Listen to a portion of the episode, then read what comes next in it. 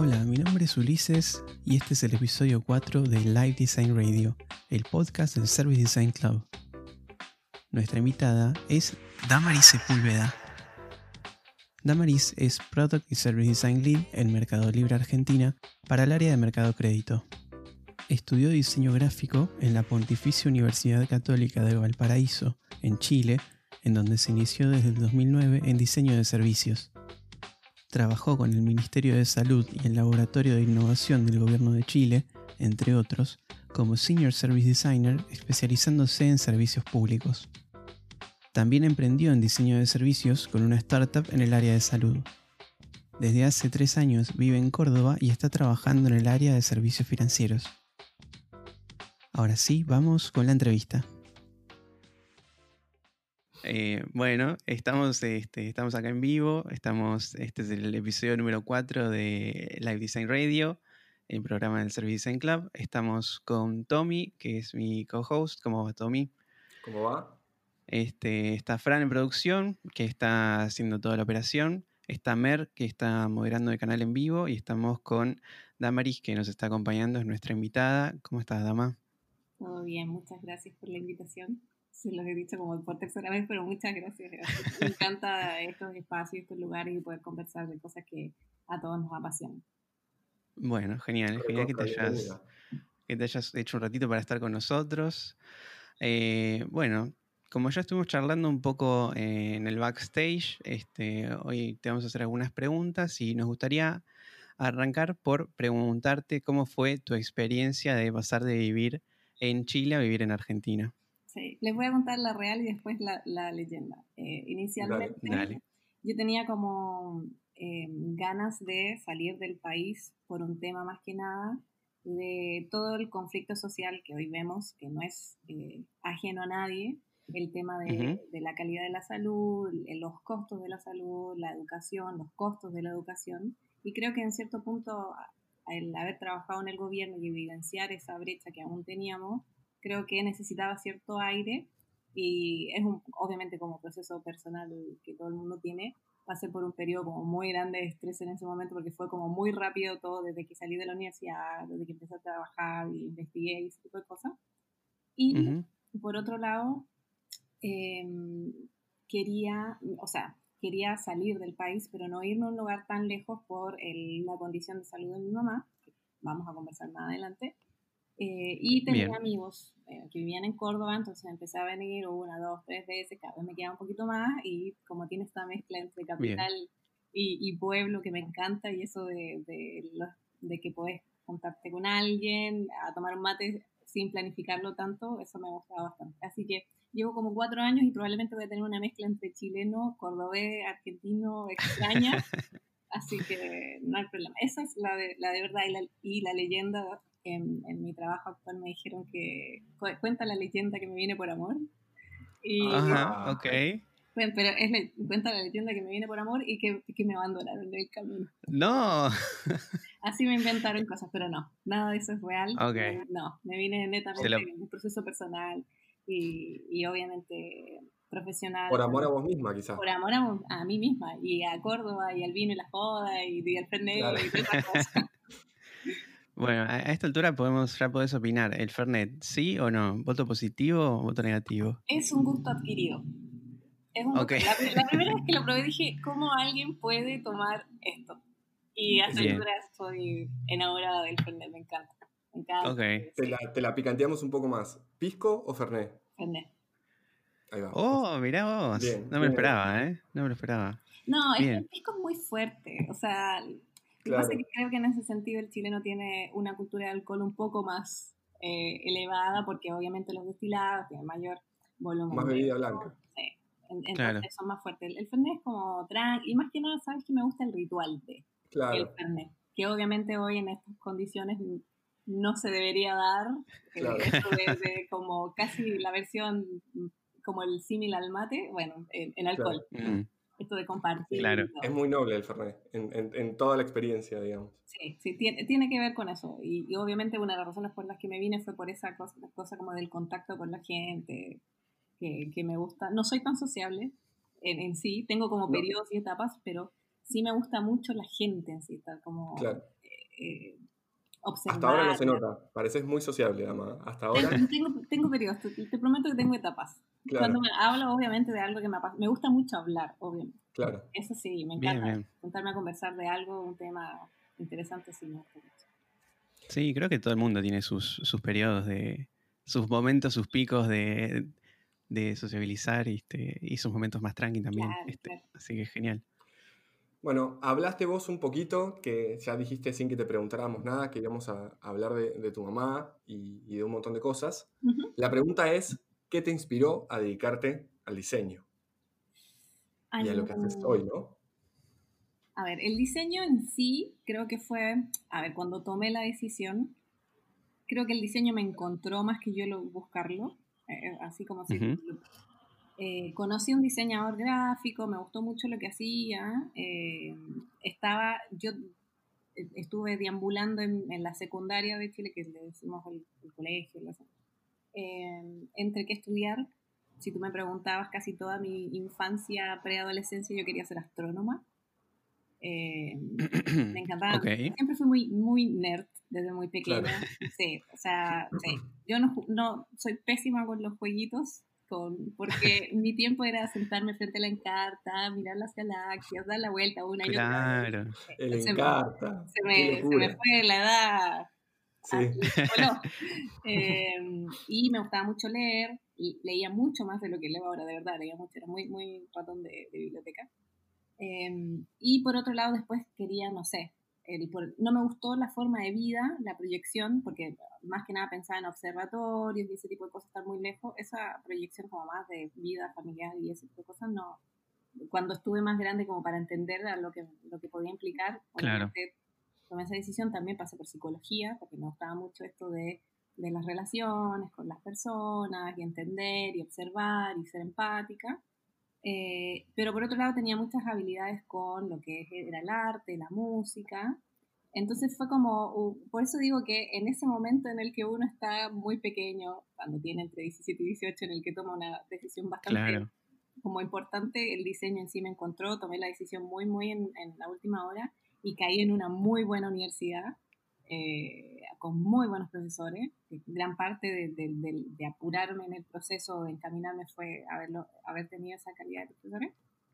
Así que eso en sí del diseño, porque yo soy diseñadora gráfica de profesión y me especialicé en mis últimos años en diseño de servicios estando en la universidad.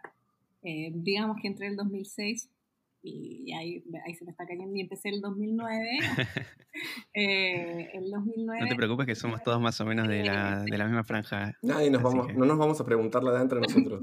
no, igual no tengo ningún rollo con eso, creo que estoy muy feliz con mis treinta y tantos.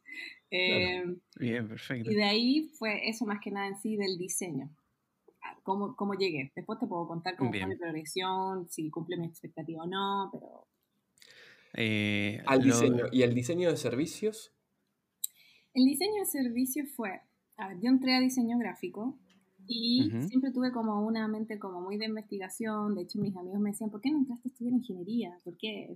era buena alumna y todo. Mi hermano me decía, pero ¿por qué? Porque me encontré obviamente en un proceso en el que la base inicial del, diseño o, la proyección más que nada, ni siquiera tenía que ver, porque la, escuela tenía una mente como muy abierta y que te, te, mm rompían la cabeza como para centrarte en la creatividad en sí, desarrollar esa área, potenciarla, pero pensando en el futuro, en lo que iba a ser, cuando empezaba a ver qué era lo que hacían los diseñadores, que trabajaban en las gráficas, o, como más orientado, o el diseño editorial, que en ese tiempo era como lo que uno veía, no, yo no, no había visualizado todavía todo el ámbito de la tecnología, eh, si bien siempre fui súper ad hoc a la tecnología, porque mi papá es súper ñoño y hacker en ese sentido, entonces tuve computadora muy pequeña, eh, cinco años, una cosa así.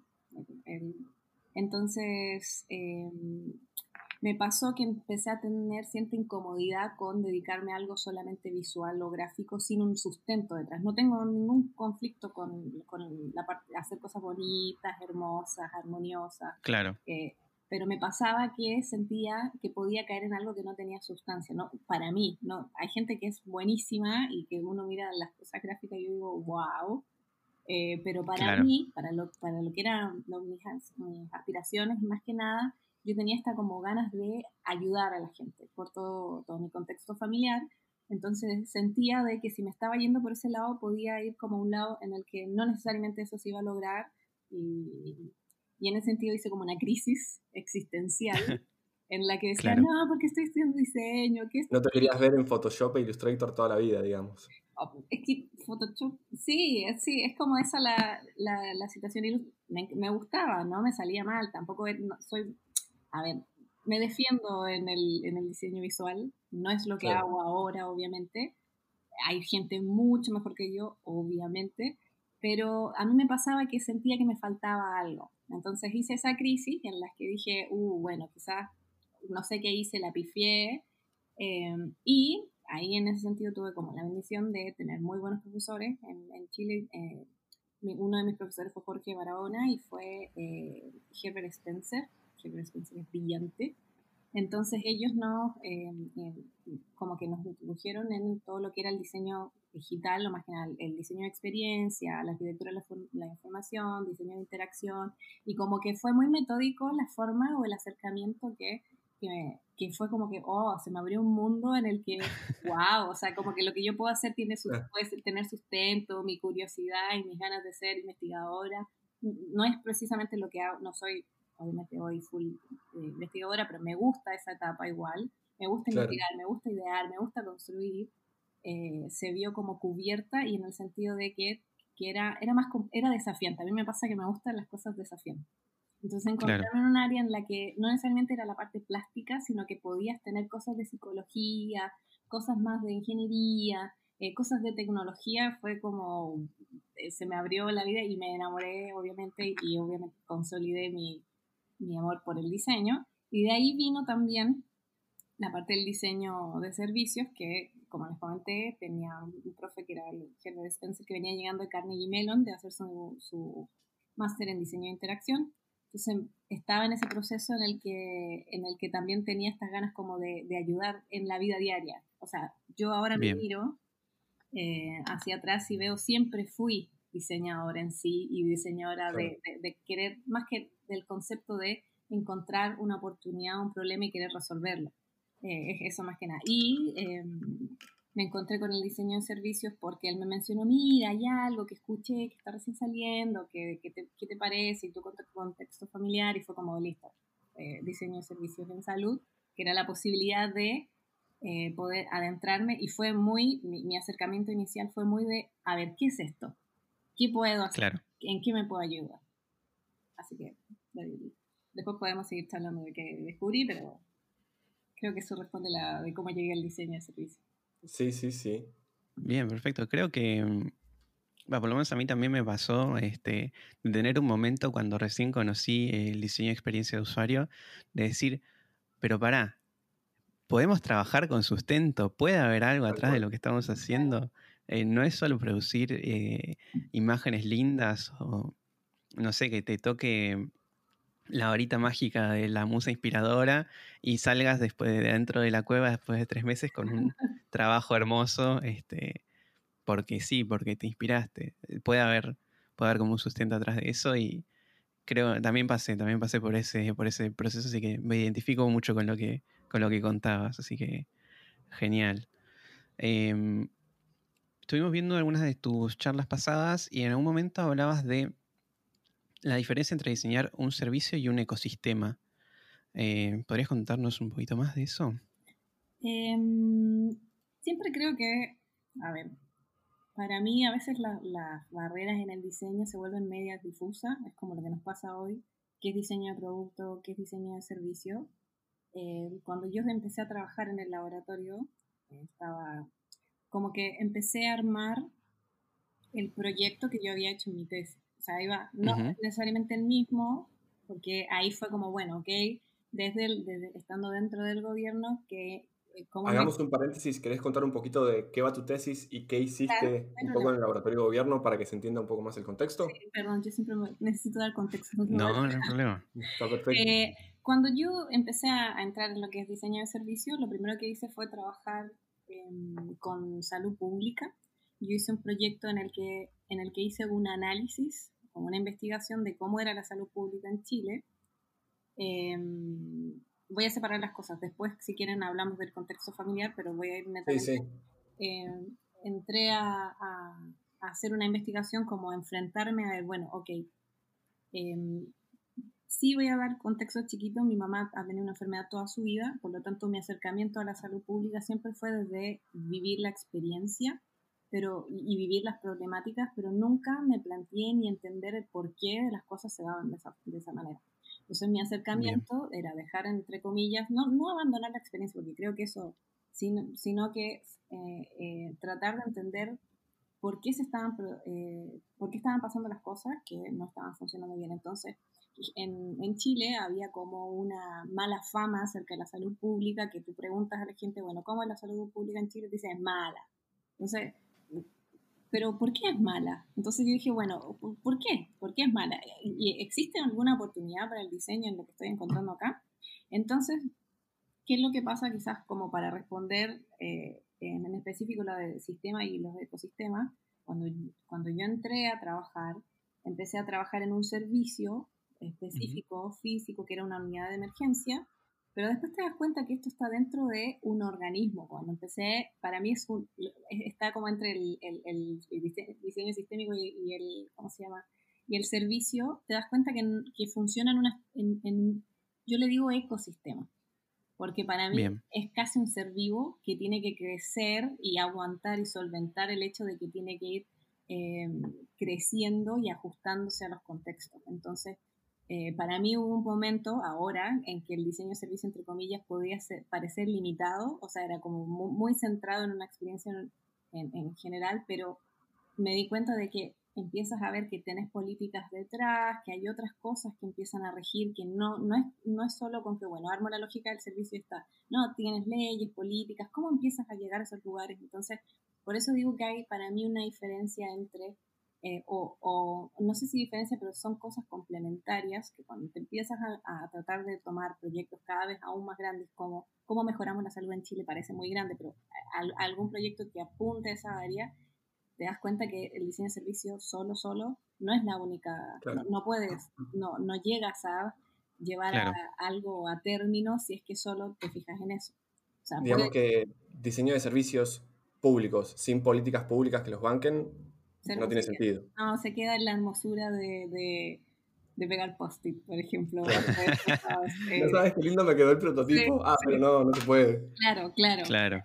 no hay recursos. Claro, es, es, más crudo que a veces que lo que pasa en las, las, grandes empresas, que es como, bueno, no hay presupuesto. Esto es muy grande, es como es como un, un, organismo grande y lento que tiene, requiere mucho tiempo y por eso es súper importante eh, que, que las que los hacedores de políticas entiendan y los que están llevando el gobierno, porque ¿qué es lo que pasa usualmente? En que generalmente los gobiernos trabajan por, por años, o sea, tengo un, gobierno de cuatro años, hago todo lo que puedo hacer dentro de cuatro años y el futuro no, no me involucro, o sea, es muy difícil, por lo menos en esta zona de, del continente, o por lo menos lo que yo vi, encontrar estrategias como realmente que estén pensadas a largo plazo, ¿por qué? Porque los desafíos, eh, más que nada, de un sistema público son muy a largo plazo. Tenés que mover muchas cosas para poder realizarlas. Entonces, eh, para eso tienes que empezar a trabajar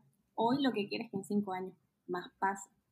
Entonces, por eso creo que fue esa, darme cuenta de que no era suficiente donde yo me estaba metiendo o lo que yo sabía. Obviamente hasta el día de hoy creo que me puedo aprender mucho más, pero por eso hago esa diferencia. Ahí me dicen si quieren que ¿Te, sentiste un poco frustrada en esta, o en este como epifanía que tuviste de darte cuenta que el diseño de servicios sin estar acompañado de políticas públicas, sin recursos, no servía para nada, por lo menos en el contexto de la salud pública de Chile?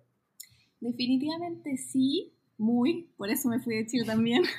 Claro. a vivir mi, mi, duelo de, de, mi, de, mis ganas de utopía.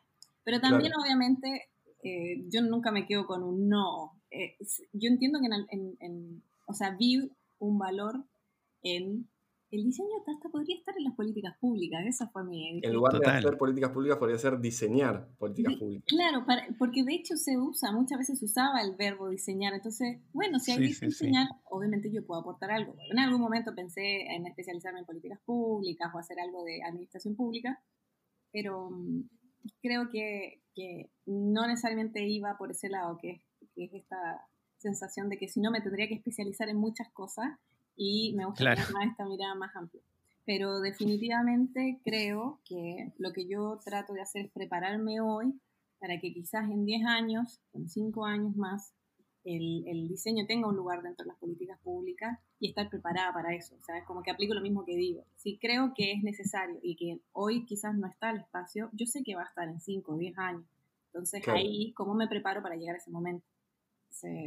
Fundamentalmente interdisciplinario ese rol ahí. Definitivamente, ¿no? definitivamente. O sea, creo que hay veces que yo he visto, he visto gente y creo que no ayuda tanto, eh, en el que dice, bueno, ahora ustedes lo hacían mal, ahora vengo yo como diseñador con claro. mis metodologías muy fancy, yo te voy a decir cómo se hacen las cosas. Y, y, quizás probablemente tuve un acercamiento así inicial en, en algún punto, eh, pero rápidamente me di cuenta que no, no, no, no puedes tener para mí eh, proyectos de tan alto impacto en los que solo tienes una mirada y, y, no tienes una mirada interdisciplinaria. Y ahí entendí que el rol mío como diseñadora y como diseñadora de servicios, de productos, donde sea que esté, es ser mediadora y entender los lenguajes de los demás para poder llevarlos a todos un consenso en los que podamos como trabajar en algo y no es como que yo vengo a ser mejor que tú o no, o no.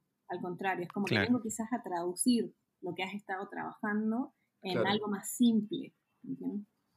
¿Sentís que en algún punto los, eh, en general el, el, el, mundo del diseño, a medida que ha, ha, ganado terreno, ha ganado lugar, quizá se ha subido medio en un pony de pensar, yo vengo a solucionar todo?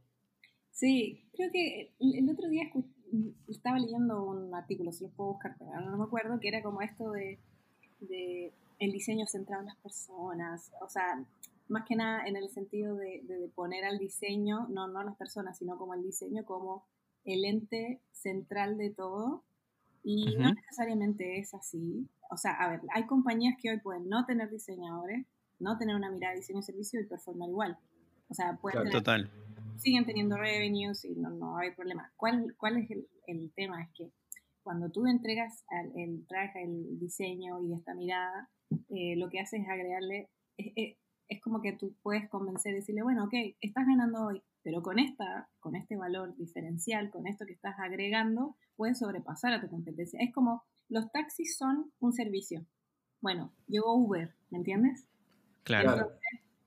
ahí ves la diferencia entre no necesariamente tener una mirada de servicio y entre tener una mirada de servicio. Lo mismo te va a pasar con Airbnb, em, con los servicios de, comida que te atraen cosas. Entonces, eh, por eso creo que está bien, o sea, las empresas podrían sobrevivir sin diseño y eso hay que aceptarlo y podrían probablemente pegarle si encuentras el modelo de negocio y probablemente le ajustaste al usuario, llegar y dar. Pero, pero sí creo que hace una diferencia. Así yo creo que agregamos un valor y, entregamos valor tanto en lo privado como en lo público. Solo que no creo que seamos el centro del universo para nada. Ah, obviamente no.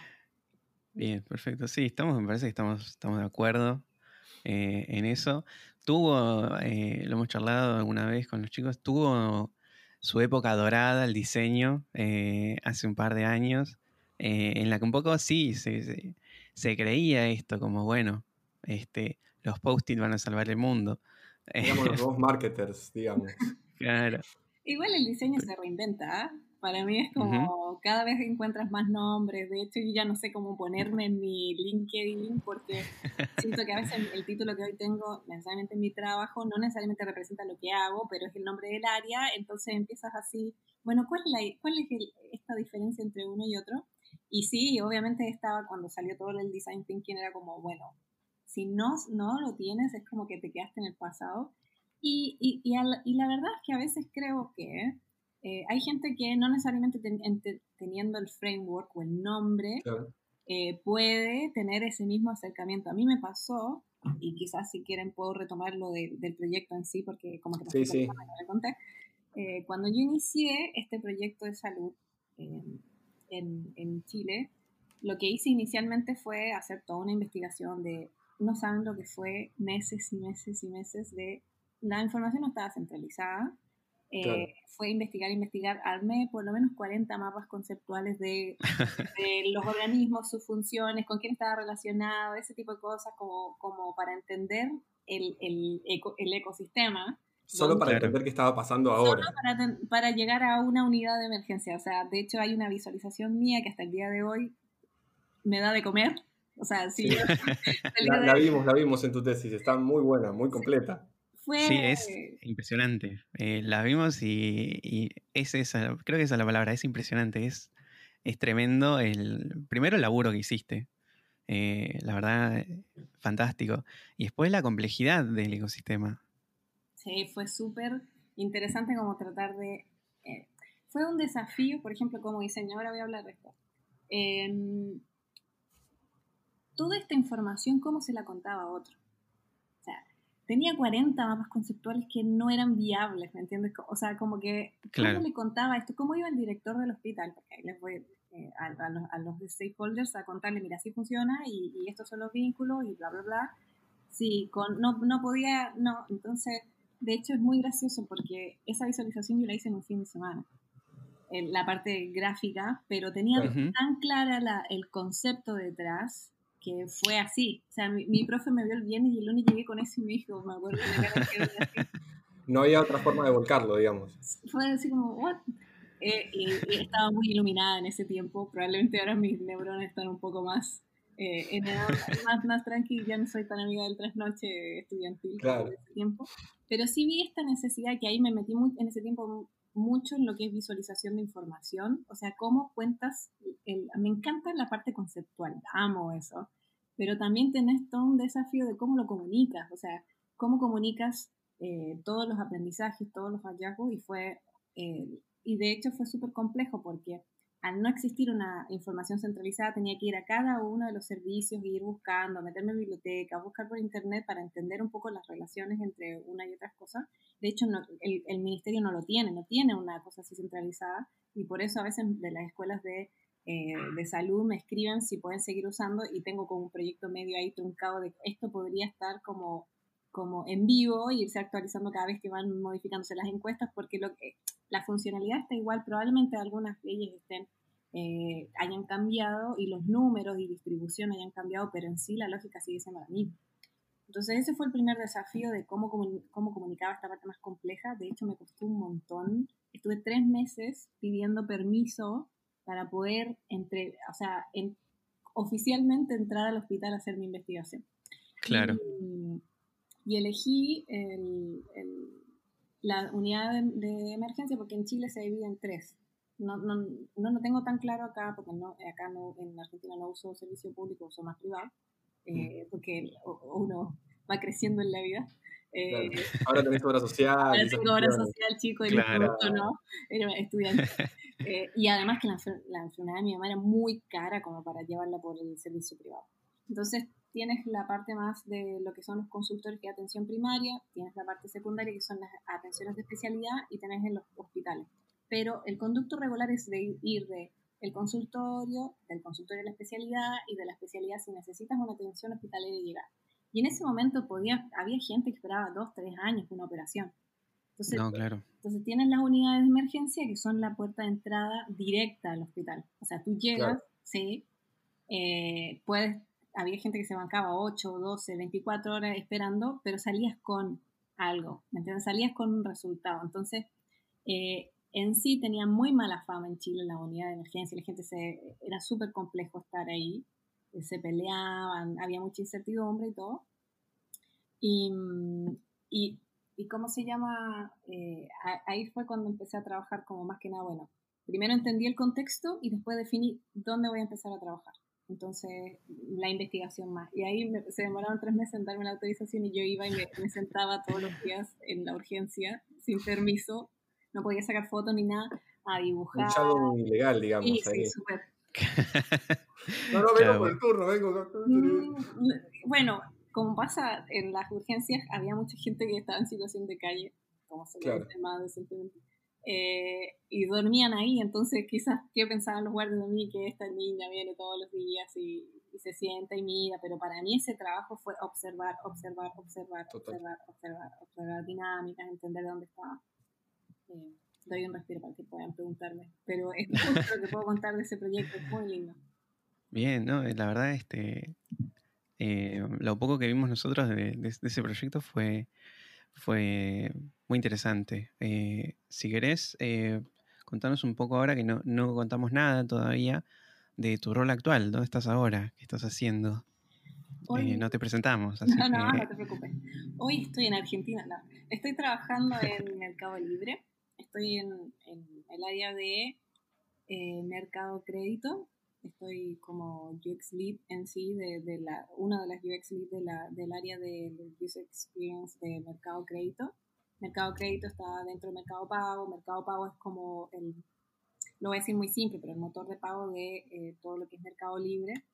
Eh, y dentro de eso está esta área más financiera que lo que hace es, muy a grosso modo, es entregar préstamos a compradores y vendedores, inicialmente en el marketplace y ahora como tienes la plataforma de Mercado Pago, puedes salir del marketplace en sí mientras estés dentro del ecosistema de, para mí, es un ecosistema de Mercado Libre. Entonces ahí estoy trabajando. Eh, actualmente estoy trabajando en un proyecto, en, obviamente en el área financiera, de los servicios financieros para Brasil y para México. Eh, estoy por lanzarlo o, inicialmente la, la etapa más como del rollout progresivo y de pruebas, entonces no puedo contarlo todavía. Todo secreto. No, chicos, el lunes me despido de, eh, de Mercado Libre. Eh, así que estoy trabajando en eso, muy entretenido lo que estoy haciendo, estoy muy... Bueno, te echan de Mercado Libre, pero lo contaste acá, sí, vale la pena. Sí, claro. queda para la posteridad. Y, claro.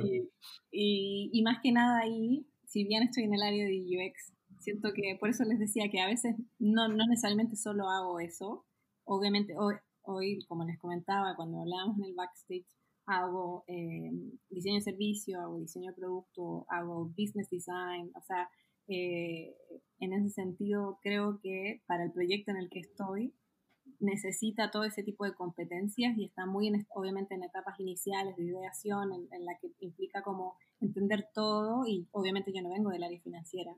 Eh, claro. Y, pero cuando me dijeron, no, vamos a... Esa era como el área más compleja que podría ir para mí, porque no entendía nada, y fue como hermoso, porque es justo lo que siempre he querido entender. negocios, negocios, finanzas, economía. Si es difícil, ahí voy.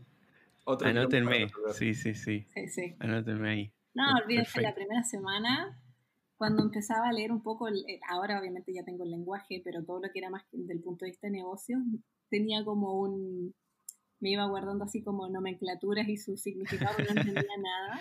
Dije, uy, ¿dónde me metí? Y, y, las típicas ¿Por qué estoy acá adentro? Ay, ¿qué hice? No entiendo nada. Ahora no, ahora me, me manejo, entre comillas, en algunas cosas. Eh, eh, las voy entendiendo mejor. Entonces, también era algo que yo estaba buscando. Yo quería esta parte más como del de meterme en negocio. Y en, en esa línea de negocio, digamos, este, porque viste que nosotros también venimos de como de la escuela de, bueno, diseño centrado en el usuario y como que por ahí el usuario nos va a dar todas las respuestas. Te lo, te lo pregunto más en relación a tu experiencia con Glue eh, en, Chile, por ahí. Eh, ¿Cómo se equilibran estas, si querés contarnos un poco de qué fue eso, ¿no? También, ¿cómo se equilibra esta cuestión de la necesidad del negocio versus la necesidad del usuario, ¿no? Mira, cuando yo empecé, yo terminé mi tesis. Eh, después de mi tesis, mi tesis fue como bastante renombrada porque era muy poco común todo lo que llegué a hacer después. Eh, podemos volver más adelante. Después de eso, como ya estaba especializándome en salud y tuve bastante como conocimiento, por lo menos teórico, eh, hay una excelente diseñadora de servicios que se llama Manuela Aguirre, que hizo toda su formación en Noruega, que ahora es PhD y es, eh, creo que está como profesor asistente de, de, diseño de servicio en, en trabajo en Oslo, em, me contactó por mi, mi, tesis, porque éramos muy pocos en ese sentido, y, y, en, y, en, Latinoamérica muy poca gente, o sea, yo no encontré nada de material en español, nada. Claro. Eh, probablemente el material que, que, puse en mi investigación, en mi tesis hoy está bastante, o sea, hay obsoleto, no quiero decir obsoleto porque en sí sigue siendo el, mismo eh, fondo del asunto, pero hay mucho más profundización. Claro. Entonces fue como, hace, tú, tú, sigue haciendo lo mismo. Bueno, ok. Entonces eh, ahí... Eh, ¿Existen esas personas? Existen esas personas. Hay otros como yo eh, y muy, muy grosa.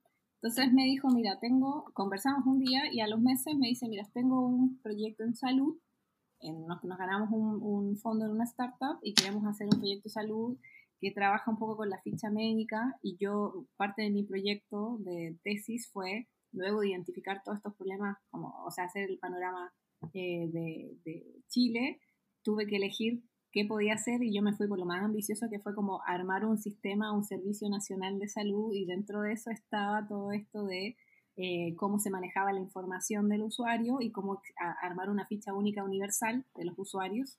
Entonces me metí mucho en temas de, de ficha médica, anamnesis y cosas así. Entonces me dijo, mira, queremos hacer algo similar, vender, eh, tenemos una idea de negocio en la que queremos eh, vender un software de fichas médicas en sí eh, no una plataforma, un servicio, porque no era solamente eso lo que hacía, sino que podían tomar citas, eh, podía tener como comunicación con otros, eh, ¿cómo se llama?, con otros médicos. Ella venía del background de la Mayo Clinic, que, es bastante adelantada en eso. Entonces me dijo, mira, queremos hacer esto, tenemos este fondo, te querés sumar. Y fue mi primer trabajo oficial de Service Designer, entonces yo estaba así en la gloria. Qué bien. Sí se puede. ¿Esto era solo para Chile? exclusiva para Chile? No, no, la idea era, eh, cuando, siempre en startup eh, fue súper, una súper buena experiencia porque viene gente de todo el mundo, había mucha gente de la India, de Europa, eh, muy hippies, la mayoría. okay. Tenían los muy hippies y los muy así de negocio. Entonces entras como en un proceso en el que nosotros entramos con una idea. Es súper complejo entrar con una idea y no necesariamente, no teníamos un producto o algo visual, sino que teníamos esta idea y nos dieron el fondo para poder desarrollarlo.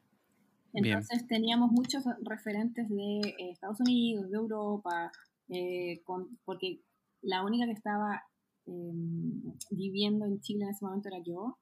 Eh, dos de los chicos con los que trabajaba, que era Manu, y otra, no voy a decir su nombre porque lituano y era muy complejo, la Renata, que, no puedo pronunciar su opinión, estaba en Noruega terminando su máster eh, el, eh, estaba el, Pablito que estaba en, en, Nueva York y yo estaba acá en Chile.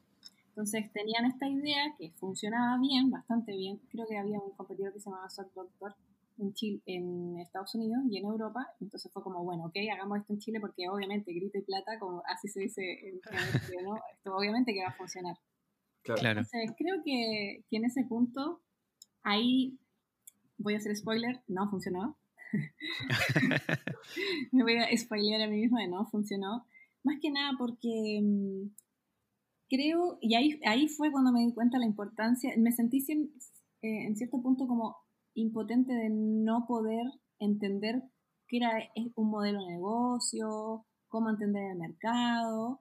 Eh, entonces, como yo creo que el error o, el aprendizaje que tengo fue que nosotros trajimos una idea que funcionaba bastante bien, pero tratamos de traerla a un contexto que no necesariamente es lo mismo. O sea, es como yo soy súper contraria en sí a decir porque funciona en Estados Unidos va a funcionar acá. No, o sea, claro.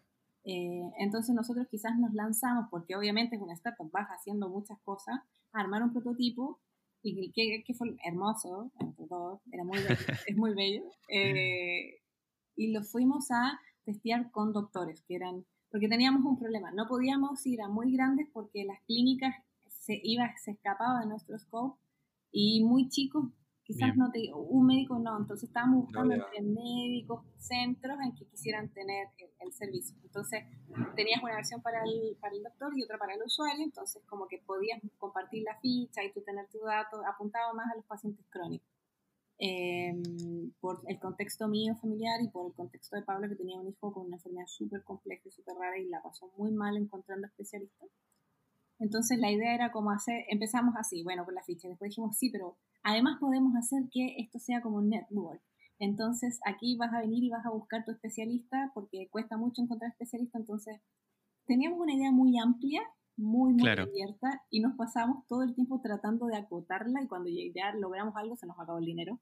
Eh, no, claro. Entonces cuando fuimos a probarla, eh, los doctores nos dijeron así como, mira, me parece hermoso, pero no es mi necesidad primera. Entonces fue como... Ok. Eh, fue, darte cuenta de que hiciste algo con lo cual no necesariamente era una necesidad, o sea, no, no había una deseabilidad del producto en sí, o sea, no había una deseabilidad del servicio. Entonces, ¿cuál? Bueno, empecé a preguntar. Entre medio, que éramos pacientes crónicos, así en general, fuimos acotando a, bueno, vamos a trabajar con pacientes con diabetes porque en Chile la tasa de diabetes es muy alta en relación al a la Latinoamérica. Dijimos, ok, vamos a ir acotando. Todas esas decisiones fuimos armando así como para, para dónde partimos. Eh, claro. los fuimos a ver con los doctores y ahí nos dijo, mira, no, el problema que yo tengo con mis pacientes es que me abandonan los tratamientos. me dijo, si tú me preguntas cuál es mi dolor hoy, es que el paciente me abandona el tratamiento, no tengo cómo hacerle seguimiento. No está acá porque yo con la hoja sobrevivo, ¿me entiendes? Porque el volumen de información que, que, manejaban no era tan grande como para decir vale la pena invertir en, en, una plataforma que me digitalice. Me encanta, pero no es necesariamente. ¿Cuál era mi dolor? Bueno, que los pacientes no, no se sienten acompañados y abandonan los tratamientos y les cuesta mucho a los médicos hacer ese seguimiento. Y el modelo de negocio de ahí era que eh, los médicos paguen sí, los médicos por plataforma. Los médicos pagaban y los usuarios lo tenían de manera gratuita. Entonces, bueno, nos dimos cuenta de que el, el, valor, o sea, el que podía pagar no era necesariamente el, no, no, estaba en el médico, sino que nosotros podríamos haber trabajado, después fuimos armando como una plataforma, o sea, como un servicio en el que el usuario podía ir como eh, investigando según su tipo de diabetes, qué especialidades podía o qué especialistas podía visitar, como recomendaciones de cómo llevar los tratamientos, armar una comunidad entre todos los días, porque estaba en ese tiempo todo esto de, tener una posibilidad de, de, yo te recomiendo este doctor, esta es mi experiencia, y ir construyendo como, como una comunidad en relación a eso, y probablemente nosotros podríamos haber vendido, por ejemplo, eh, el otro día creo que me quedé pensando, ¿qué, qué podría vender? Aparte, más allá de publicidad o, la cantidad no estaba en los doctores el, el, el, el incentivo monetario, no era ese el lugar. Em, eso en particular, entonces ahí me di cuenta. sí, total. Sí, no, no, está bien, perfecto. No, excelente, lo explicaste excelente. Es muy loco eh, esto que vos decís. Este, este, este sistema había funcionado en Noruega, habías dicho, ¿no? En Europa, en Estados Unidos sobre todo, estaba, ah, tenías como, pero ¿sabes quién? Ah, ahora me acordé de quién, las aseguradoras. Las aseguradoras era un ente en el que tú podrías haberle vendido esto y ellos podrían haberlo pagado y ofrecerlo como parte de su negocio.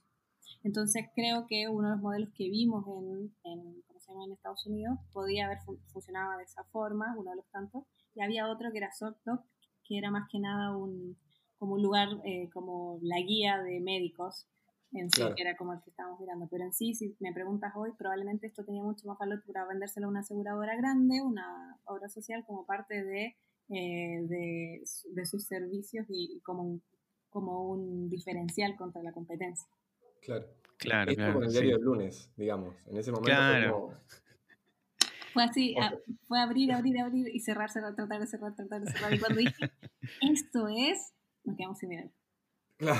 Eh, sí, sí, sí, sí. pero bueno, son aprendizajes. Cosas de emprender. No, pero la experiencia fue muy buena, el equipo era brillante, no, era, era muy, muy, muy bueno. Excelente. Em, por ahí, eh, me imagino que en todo este proceso eh, te habrás enfrentado con por ahí cosas que uno aprende en el entorno más académico de las, digamos, metodologías innovadoras, entre comillas, que después en la práctica no necesariamente aplican. ¿Cómo, cómo lidias vos con eso en, el, día a día? me encanta. Creo que me encanta. ¿Tienes algunos problemas con la academia, dama? soy una rebelde en todos lados. No, no. Soy muy del learning by doing. No, pero, ¿sabes qué? Voy a poner varios ejemplos en sí, mira. Cuando yo eh, inicié mi investigación en, en la tesis, eh, habíamos visto como eh, no, no, no, estaba toda la especificación de nombres que tenemos ahora como el Service Safari, bla, bla, bla, Había mucho como que uno decía entre como lo que uno intuía que podía servir y que después dije, ah, esto es como, después que tuve en el laboratorio y tuve más acceso a, a más ya estaba más consolidada la parte académica, dije, ah, esto se llama así, ah, esto que yo hacía era, se llama de esta forma, ah, esto es un servicio, este es un shadowing, este es un servicio claro, que yo lo hice porque lo necesitaba y, me, Haber estado sentada ahí 30, 30 veces por mes era shadowing. Sí, ah, eso se llamaba, bueno, ok, y la, Entonces me acuerdo que estábamos conversando con mi, mi profe y me dice, bueno, entreguémosle una tarjeta a los usuarios o a los pacientes cuando entren y que vayan rellenando en medio que van pasando, porque viste estos típicos como Journey Map en, el tiempo entre que el usuario va diciendo cómo se siente y bla, bla, bla, bla, bla. Entonces armaba toda una tarjeta. Bueno, dije, yo estaba medio desconfiada, pero dije, vamos a ver eh, llevé mis tarjetitas cuando ya tenía permiso y autorización. Después, obviamente, le dije, no, mire, he estado mucho tiempo mirando y me dijeron, sí, todo bien, ok. Eh, fue un tema de burocracia la, tardanza. Em, me acuerdo que le paso, la, empiezo a pasar las tarjetitas para que fuesen llenando y no sabes el rechazo que tuve. La gente me las tiraba así como por la cabeza. No, no. o sea, estaba en la, como para poner el contexto físico, era la unidad de emergencia en la que tenías una sala de espera, en la que tienes gente que está esperando que la atiendan y gente que tiene adentro familiares, amigos o, algún, eh, no sé, persona importante para él, eh, esperando y sin saber qué es lo que está pasando detrás de la puerta, hacia adentro. Claro. Entonces, eh, obviamente yo pasé y las unidades de emergencia, la idea supuestamente es recibir gente que necesita, o sea, que tenés que reanimar, que está con riesgo vital, por lo menos las urgencias tienen ese, independiente que vaya gente con otras, y ahí podemos conversar por qué, pero ese es su objetivo en sí. Son urgencias hospitalarias, personas que no pueden esperar para ser atendidas. Entonces, obviamente yo llegué con super métodos innovadores y no me resultaron. Y me acuerdo que llegué, eh, nadie quiso llenar la tarjeta. La idea era como tenía una matriz de cómo me siento, cómo evalúo cada uno de los puntos de la, de, del, ahí identifiqué como pasos en la atención eh, y la idea era como entender un poco dónde podía estar el, el punto o el, el, punto dentro del journey donde se estaba produciendo el problema. No me resultó, fue horrible, o sea, hubo una señora que me lo tiró por la cabeza, pero sabes que esa señora que me lo tiró por la cabeza, yo me quedé conversando con ella y me lo contó todo, o sea, me habló, me habló y esto, y la gente te dice, no, bueno, pero esto podría ser así, te dan idea, ahí, salió la dama psicóloga. Claro, entonces me disculpe, pero qué le, ¿qué le pasa? ¿Qué le duele?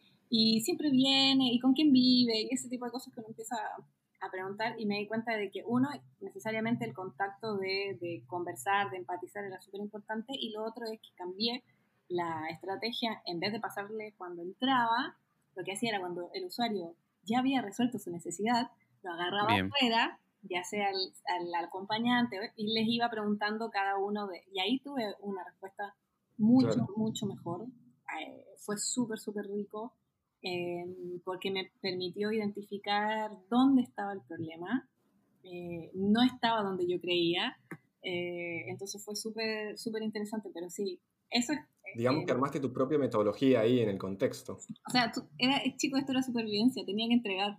O sea, tenía tres meses para armar y dos, de, dos y medio se habían pasado tratando de darme eh, algún tipo de autorización y tenía dos, tres semanas para terminar de montar mi primera parte del proyecto y era, era necesidad, si no moría. Sí, sí, sí. Entonces, Metodología de supervivencia más que diseño de servicios. Claro, ahí lo hice todo y, y, la cabeza tenía, bueno, pero ¿qué tiene que ver con esto? ¿Cómo resuelvo este problema que estoy teniendo? O sea, necesito entender, necesito tener información, necesito eh, ponerme en la cabeza de los usuarios y bueno, lo voy cambiando y todo. Y eh, spoiler es, yo pensaba de que la gente se iba a quejar de la atención médica y de los eh, enfermeros, pero no eran los puntos más negativos. Los puntos más negativos era el, acceso a la información, la recepción de saber por qué él entra primero si yo llegué antes, porque tiene otro sistema, no el que estaban acostumbrados a trabajar, que era por orden de llegada, que era gravedad. No importa si tú llegaste dos horas antes y llega alguien que es más grave que tú, él tiene que pasar porque ese es el objetivo. Claro. Y eso no estaba claro. Entonces, fue súper interesante darme cuenta de que había un tema con la información y la comunicación y dije, pero esto lo puedo resolver como diseñadora y decir como, wow, o sea, eh, esto que le está, está eh, yendo realmente en contra o produciendo como una muy mala eh, experiencia en, el, en, los pacientes y en los acompañantes es algo que yo podría aportar desde, desde el diseño. Eh, así que esa es mi primera metodología que no me resultó y me pasa un poco eh, con las herramientas en sí, es que a veces creo, para mí, las herramientas son herramientas no entregables.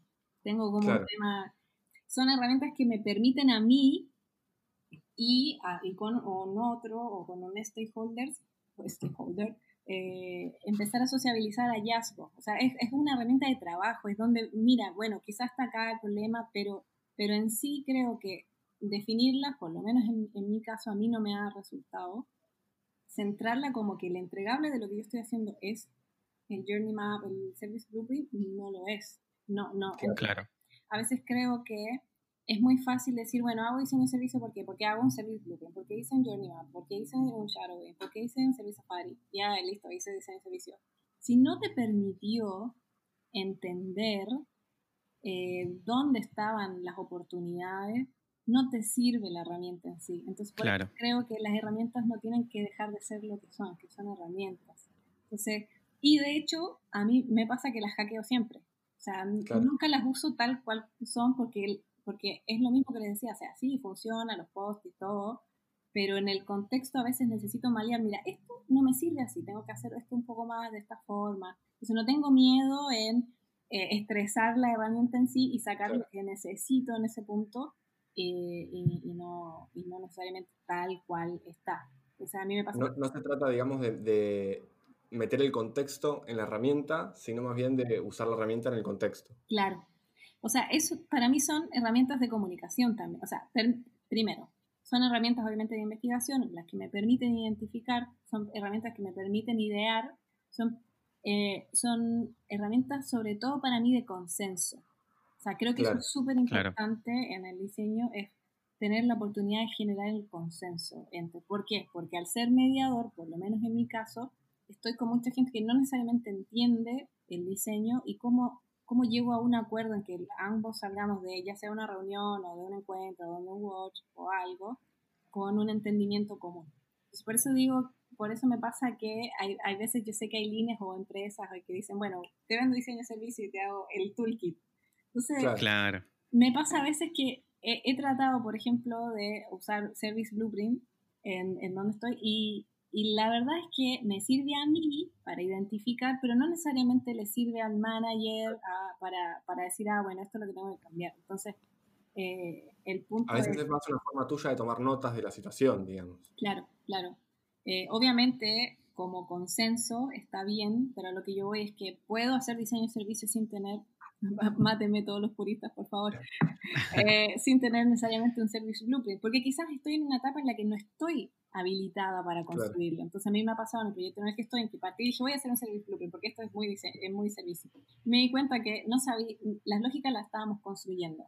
Eh, la parte más de tecnología, que iba a ser cómo iba a ser este back office, cómo iba a ser el front, todavía lo estábamos armando. Trabajamos con un proyecto, con un, ¿cómo se llama? Con un, eh, con un externo que, en, en, el que no estábamos con entonces me pasa que quizás hoy lo puedo construir, pero al inicio no, entonces si yo me empecinaba en eso, iba a perder mucho tiempo en, eh, en, en, un, en, una herramienta que no iba a tener el valor que quizás hoy sí puede tener, o que puede tener en un mes más. O sea, esa, esa es la, la, situación que me pasa. Entonces, Por ahí era un blueprint falso, quizás si lo armabas al principio, porque no sabías un montón de cosas. Claro, quizás más conceptual, o sea, sí, lo puede, por eso uno tiene que identificar en el momento en el que está ¿Cuál es el objetivo? Por ejemplo, puedo usarlo como una herramienta eh, de, dejar en algún lugar vaciado todo el concepto que tengo. También nosotros en, la, universidad en la que estaba, estaba jefe de Spencer, él tiene mucho lo que son las partituras de, interacción, eh, que es como una simplificación del Service Blueprint, que es más que nada la interacción entre una persona y eh, ya sea el dispositivo, la plataforma, el servicio, pero, pero bastante Después las vamos a compartir en la comunidad porque son muy interesantes. Muy buenas, son muy buenas. Pero a mí, a mí a veces me cuesta utilizarlas dentro de... Entonces por eso te digo, es como, yo lo entiendo, me cuesta explicarle al otro. No solo esa, en general. Entonces, claro. Eh, ese es el tema. Nos das pie para una pregunta que tiene que ver con, en un momento vos hablas de, em, de que el diseño en su momento era yo, yo diseño lo que vos necesitas, que ahora estamos como en un momento en el que diseñamos juntos y hay mucho consenso, pero vas a ir como, o pensás vos que deberíamos ir a esto de enseñar a diseñar, enseñar sobre las herramientas y no solamente usarlas como cuestión de consenso, sino eh, que las otras personas también se metan un poco en este mundo. ¿Puedes explayarte un poco más sobre esa idea? Sí, creo que sobre todo cuando lo hablo en la parte de, por ejemplo, eh, las políticas públicas. yo no estoy capacitada para escribir una política pública. O sea, no estoy capacitada para escribir una ley. ¿Entiendes? Pero si yo traigo el input, el mindset del diseñador que está entre entender el contexto, entender la persona, entender el usuario, yo puedo aportar eso.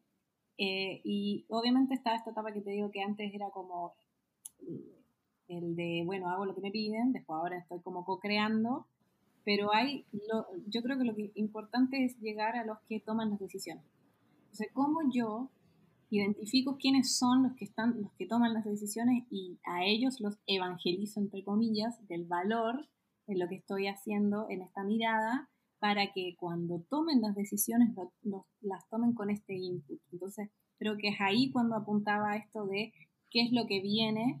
Entonces es como, eh, ahí es perder el miedo a decir, bueno, si lo hacen no van a necesitar diseñador. El, el diseñador sobrevive, chicos, hace 10 años era el diseño web, después fue la interacción, después vino eh, el research, eh, UX, ahora es lo que estamos viendo, productos, servicios. Vamos a sobrevivir porque somos gente creativa y obviamente van a seguir existiendo oportunidades y problemas que vamos a ver.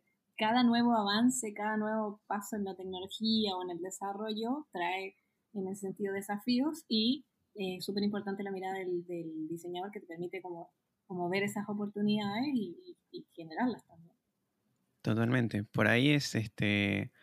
Eh, si, hacemos un poco lo que hacíamos antes, de que, bueno, nos encerramos en nuestro estudio de diseñadores durante tres meses y caemos con el Journey Map, un poco la reacción de los stakeholders o de la gente o de los tomadores de decisiones es discutírtelo. Y la primera reacción es como, mm, no sé si eso es así, o mira, yo cambiaría esto.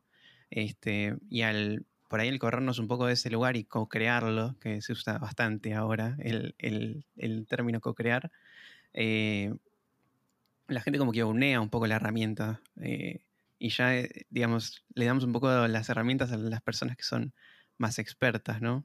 Sí. Es un poco eso. Sí, para mí es, por eso digo, creo que hasta a veces podemos ir más allá de la herramienta, tiene que ver con el mindset, con, la forma de, de, acercarse a. Entonces, puedes tener o no si tienes ese mindset vas a entender la herramienta. Eso lo eh, no, no vas a tener que invertir.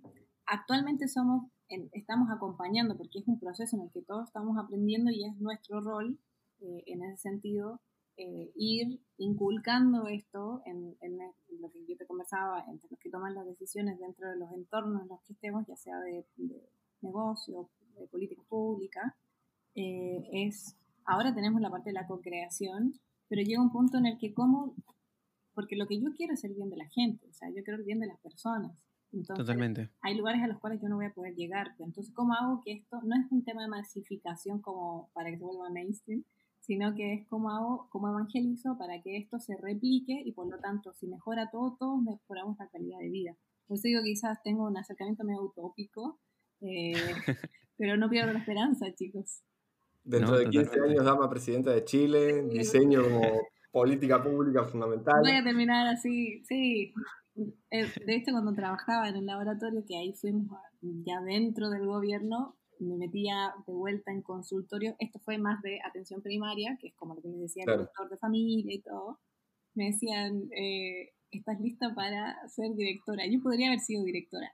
Pero ¿qué es lo que pasa? Que, que creo que mi rol o lo que yo busco es estar en los lugares de influencia. Quizás es muy ambicioso. No sé si hoy lo estoy necesariamente, pero por último, entender qué es lo que se necesita, no solo yo, sino qué necesita el diseño, entender, eh, em, como para poder estar en los lugares y no necesariamente ser como esto como accesorio, sino tener un valor, o sea, agregar valor. Ah, no ser el centro, porque no lo vamos a hacer, chicos, o sea, no. Este, Total.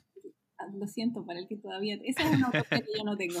Maldita sea, yo pensé que era el centro de la cosa. No, pero tenemos un rol bastante importante. Chicos, ser mediador de algo y llegar al consenso es súper complejo.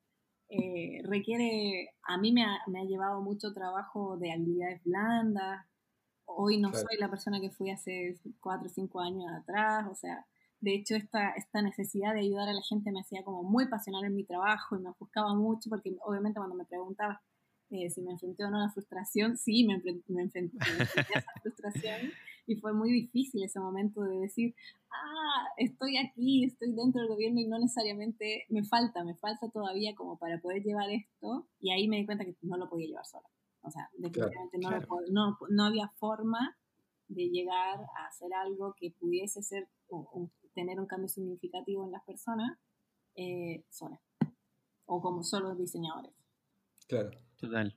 Solo este diseño no, pero si es con diseño mejor. Sí. Claro, excelente. Eh, ¿Cuál sería un consejo que le darías basándote en tu experiencia? ¿Qué, le dirías a alguien que está arrancando hoy en diseño? Mm. Eh, que no se fijen en la segunda. Que no, no, no, no es solo la herramienta, sino que no, procuren tener. Creo que a esta altura hay que, les comentaba esto de tener la humildad suficiente para saber de que no tengo todas las respuestas, no tengo por qué tenerlas tampoco, eh, pero sí me puedo acercar al que sí las tiene en el área en la que necesito entender. Entonces, para el que parte es, eh, yo creo que más que centrarse en una corriente, porque eh, a veces me pongo yo a investigar, cuando veo cosas de, de cómo haces eh, las etapas de ideación en, con el design thinking, con el diseño de servicio, después vas al product design y a la larga tienen nombres distintos, product discovery, bla, bla, bla.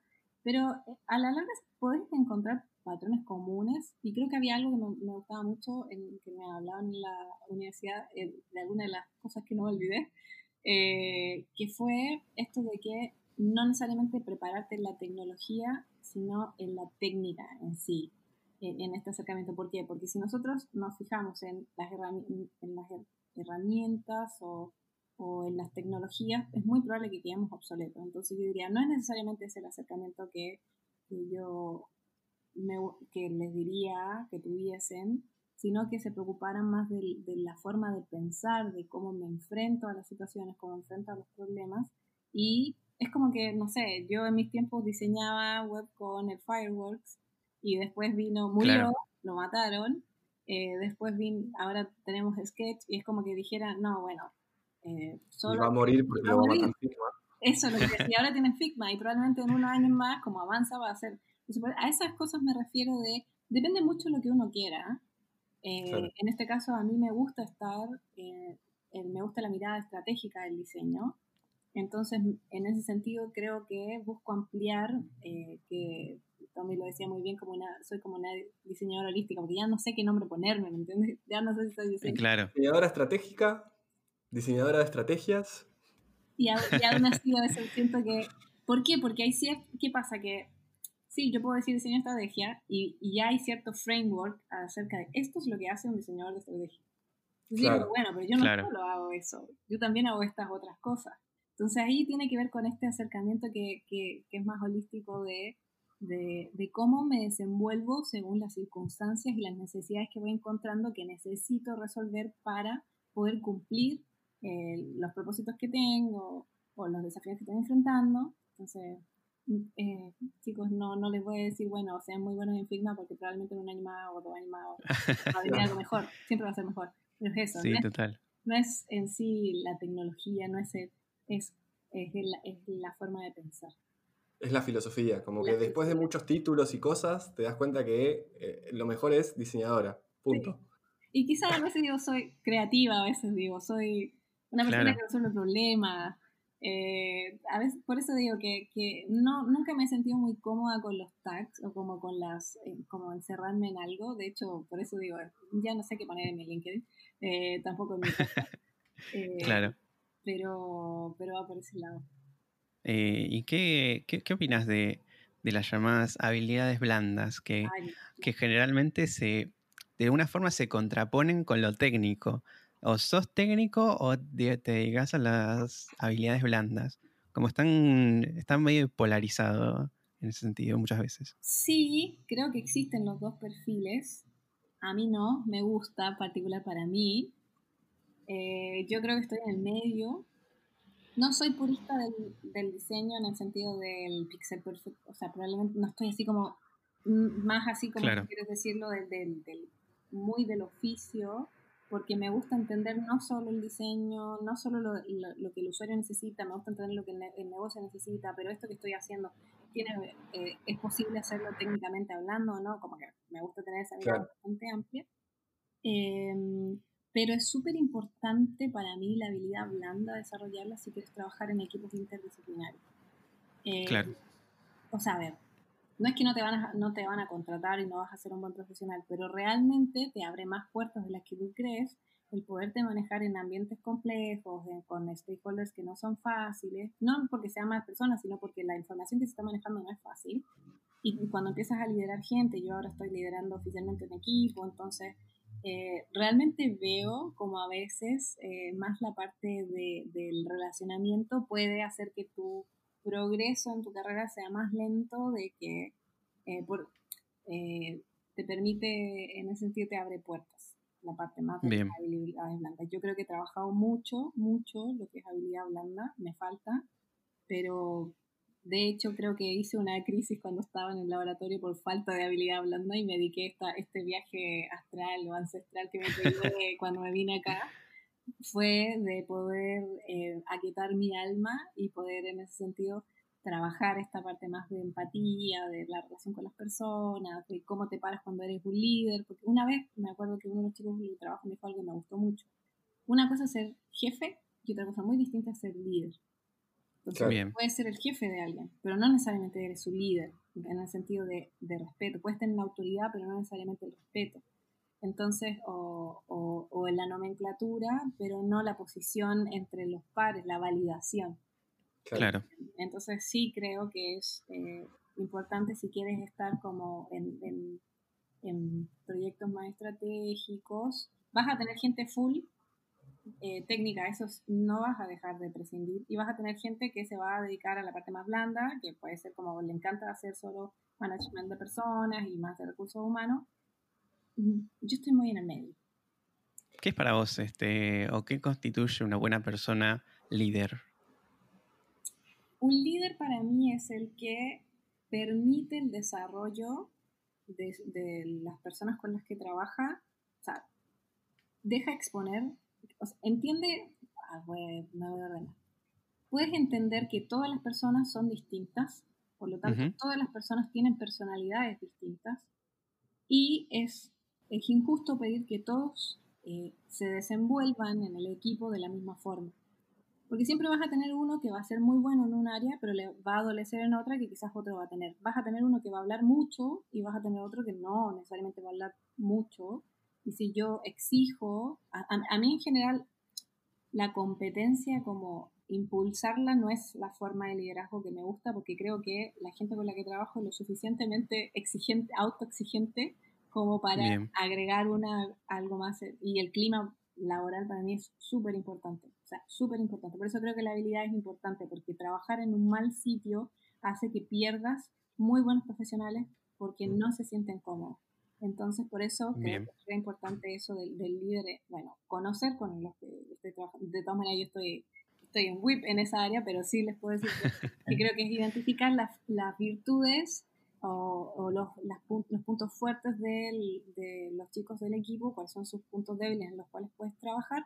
Y a mí me gusta em, eh, crear un, lugar en los que todos puedan opinar, sientan la libertad de opinar eh, y dar, eh, de entregar su feedback y todo. De hecho, a veces cuando yo estoy dando feedback con el equipo interno, soy súper ambigua en cuál es mi posición o qué decisión yo tomaría. Diría, mira, podríamos hacer esto, bla, bla, cosa de no sesgar a los chicos de eh, que entreguen su opinión. Obviamente llega un punto en el que si yo tengo que tomar una decisión, la tomo.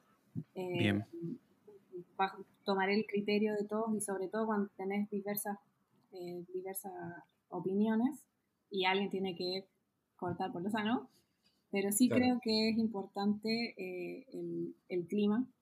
Realmente para mí es la, ir, a, ir a un lugar en el cual te sientes cómodo, porque el trabajo, chicos, en sí no es agradable. O sea, si a mí me yo siempre digo, a mí me encanta trabajar en donde estoy hoy, pero si pudiese estar en la montaña, lo estaría. O sea, en la montaña tomando un cafecito o en la playa tomando, no sé, una caipiriña, lo haría.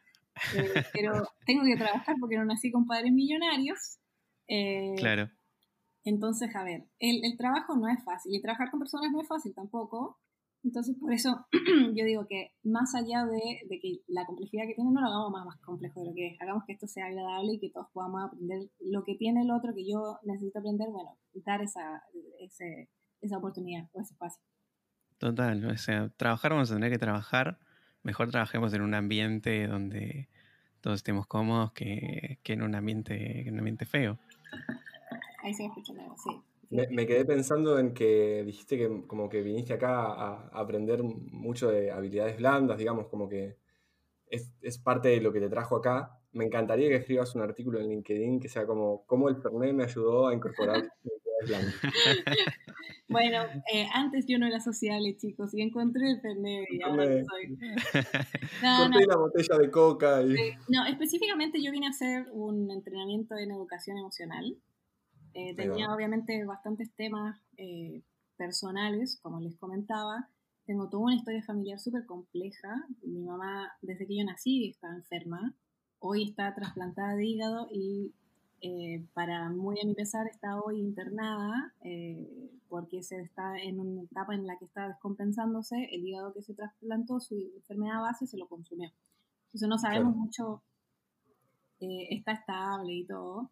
Pero digo que, que no fue fácil crecer con esa, con esa eh, vivencia y obviamente todos tenemos ciertos rollos que tenemos que resolver.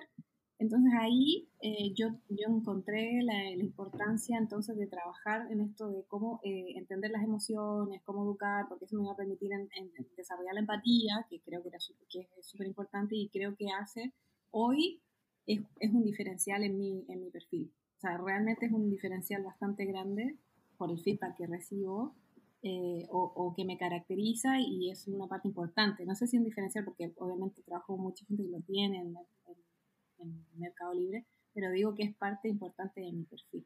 Entonces sí, aparte de todos los chistes de FME, eh, me vine para hacer más que nada un entrenamiento de educación emocional. Entonces ahora obviamente me sirve, me paro desde otra eh, avenidas y que me decir, tengo otra parada para liberar equipos, para aceptar el feedback eh, negativo o el que no esperaba. Eh, em, empezar a desarrollarme con proyectos en los que necesariamente no tienes todas las certezas y cuando trabajas con mucha incertidumbre tienes mucha posibilidad de retrabajos, que no son retrabajos, sino que para mí son perfeccionamientos en sí de lo que estás haciendo. Entonces creo que, que fue algo que me ha servido mucho. Qué bien, qué bien. Este, si querés, ahora charlamos un poquito de, la comunidad, de, cómo es la comunidad hoy. Un poco con lo que, con lo que estuvimos viendo de, tu trabajo y lo que nos has contado hasta ahora. Eh, digamos, como que tu inicio en el diseño de servicios es bastante académico. Eh, y por ahí, incluso en ese momento y ahora tampoco, eh, eh, digamos, hay muchas plataformas como Dribble o Behance que hacen como mucho foco en lo, en lo visual. Eh, y no hay un lugar o un espacio donde se comparta o se cree comunidad alrededor de ese tipo de, de proyectos o ese tipo de, de, contenido más relacionado a la investigación. Eh, ¿qué, qué, qué, pensás respecto a eso? A mí me ha servido mucho LinkedIn en sí. ¿Por qué? Porque identifico gente que me parece que es muy brillante en lo que me interesa, lo sigo y ellos son mejores que yo en el sentido de que escriben. Yo creo que le tengo una deuda a la sociedad, sí, de, que no, no, no, escribo y podría escribir bastante.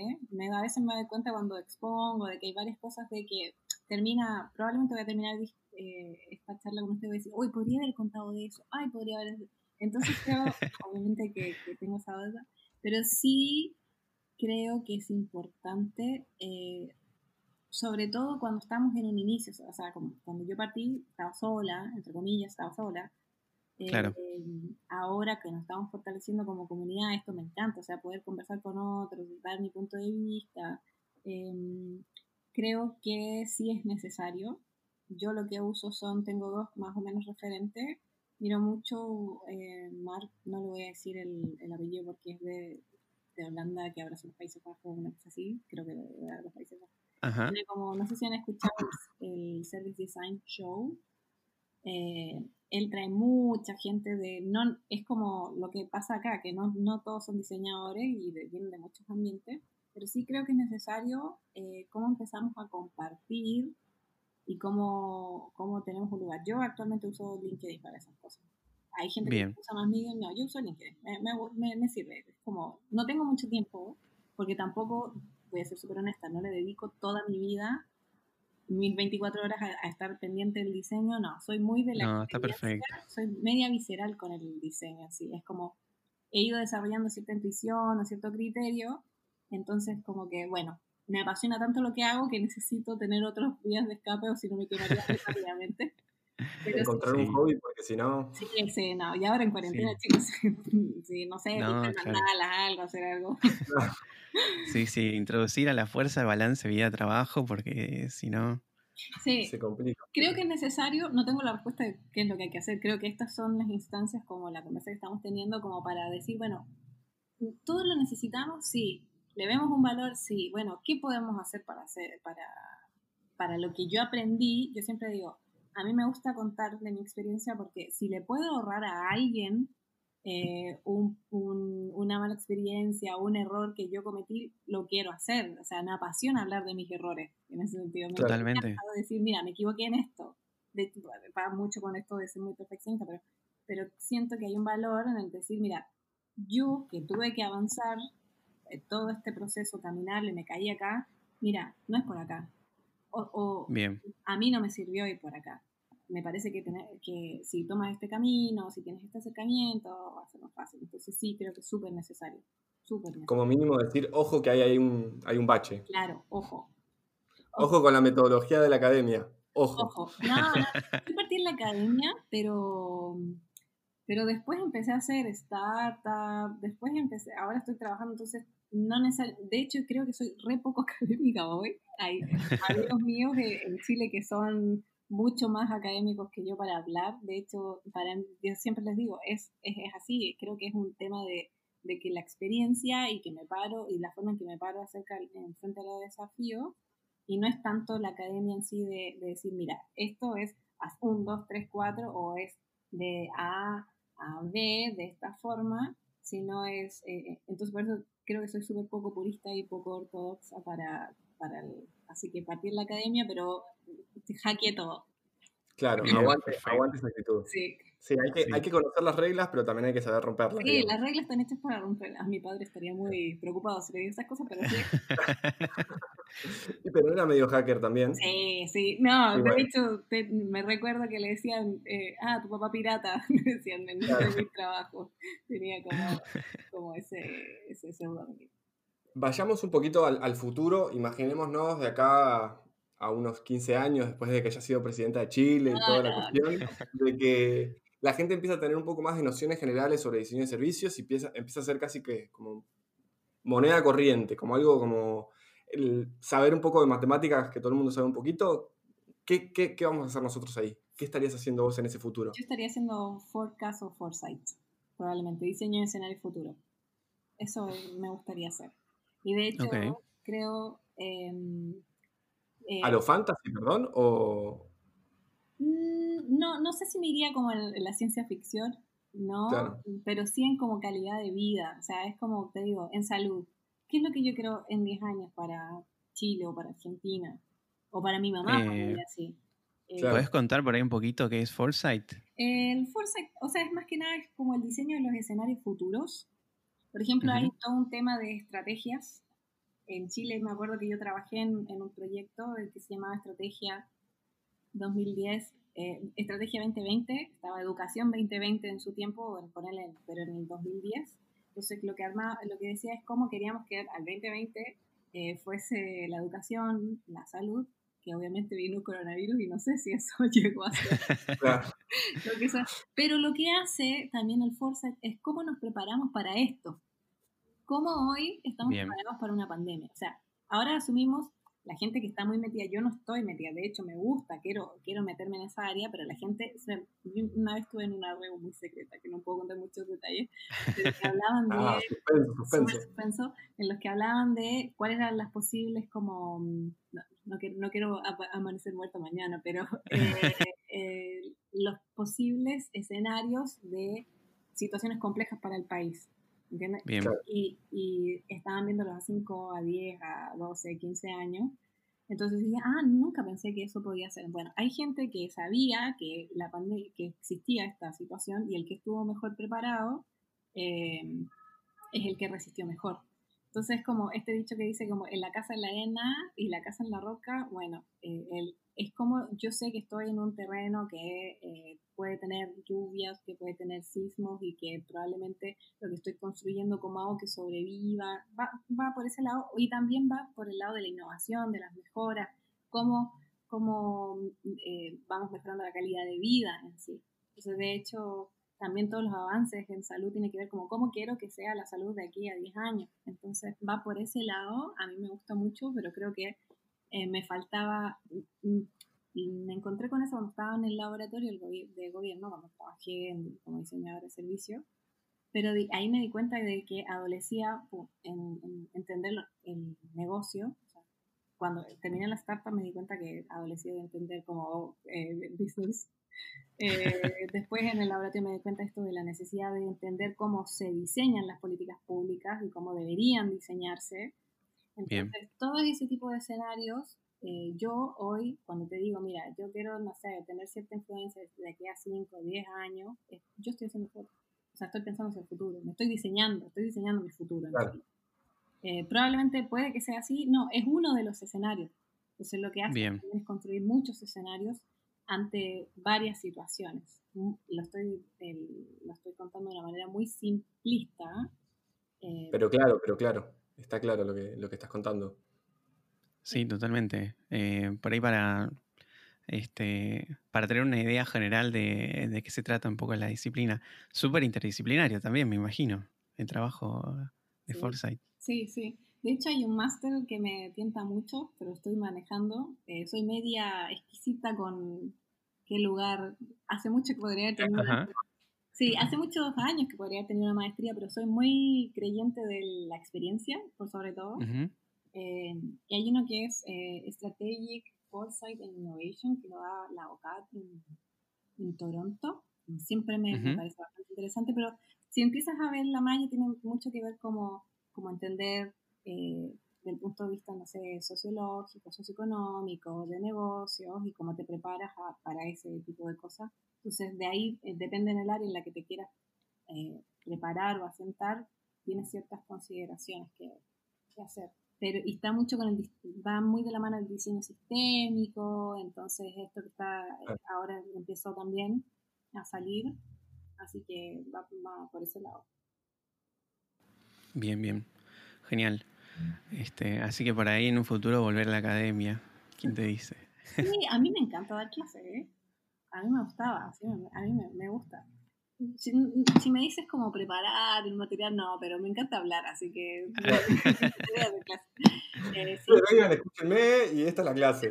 Listo, listo. Ay, no, bueno, hablemos. No, de hecho, para yo siempre era como hagamos cosas y en el hacer vamos aprendiendo. O sea, si me preguntas cuál sería mi metodología, iría muy por ese lado como, bueno, pongamos la prueba, pongamos la prueba, hagamos, hagamos, hagamos, hagamos, y cierta orientación y acompañamiento que es re importante, pero creo que las experiencias son cosas que no te olvidas. Eh, entonces, eso creo que es, nada, sí, me encanta la academia. Pero hoy, chicos, estoy muy, eh, mi tiempo está acotado. En un futuro, si me preguntas también qué me gustaría hacer en un futuro, creo que me gustaría bajar la carga horaria en sí. Creo que, que que esto no sé si es muy millennial de mi parte creer que uno puede equilibrar un poco más la vida. Eh, un poco más de caipirinha en la playa. Sí, algo más tranqui, pero no, no lo creo, porque el nivel que me encanta trabajar, claro. es como muy complicado, porque estás en, en, un espacio que te gusta mucho, que te intriga mucho y que también es como que sos muy curiosa y ese, ese culo inquieto, digamos, de estar preguntándote todo todo el tiempo, no te deja espacio para otras cosas a veces. Claro. Yo tengo mis, mis, periodos, a veces soy muy de, leo mucho, investigo mucho, de hecho en mi vida normal, o sea, para comprarme algo, olvídense. o sea, me quería comprar unos cuadros, miré 200 cuadros, una cosa así. Me quiero comprar un, un, no sé, una, un, lavador, iba a decir, lavar ropa, y hago, veo review, eh, veo si un montón de cosas, acá, allá, hay repuesto, no hay repuesto, hago todo como un análisis para poder tomar una decisión. A veces soy enfermante, o sea, es como que a veces digo, bueno, eh, podría ser el vino blanco. Ay, no, pero si comemos esto y hacemos... Debe ser complicado ir con vos a tomar helado. Horrible. Horrible. O sea, Cero compra impulsiva de, tu parte, no, digamos. No, soy el peor. Soy el peor. Ponme así como en estante frente al...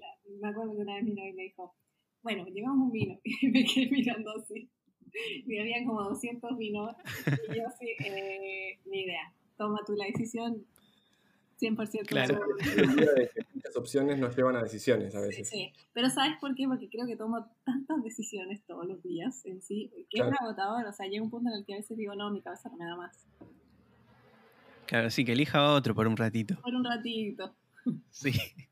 Ah, pero tiene que ver con esto de, de, de, que me gusta investigar y armar y armar escenarios y todo ese tipo de cosas. Entonces, por eso me tomo mi tiempo para tomar algunas, en las cosas que puedo. O sea, Claro. Sí, eh, las cosas que puedo trato de tomarme mi tiempo para poder tomar la decisión de la mejor manera o lo más informada que se puede.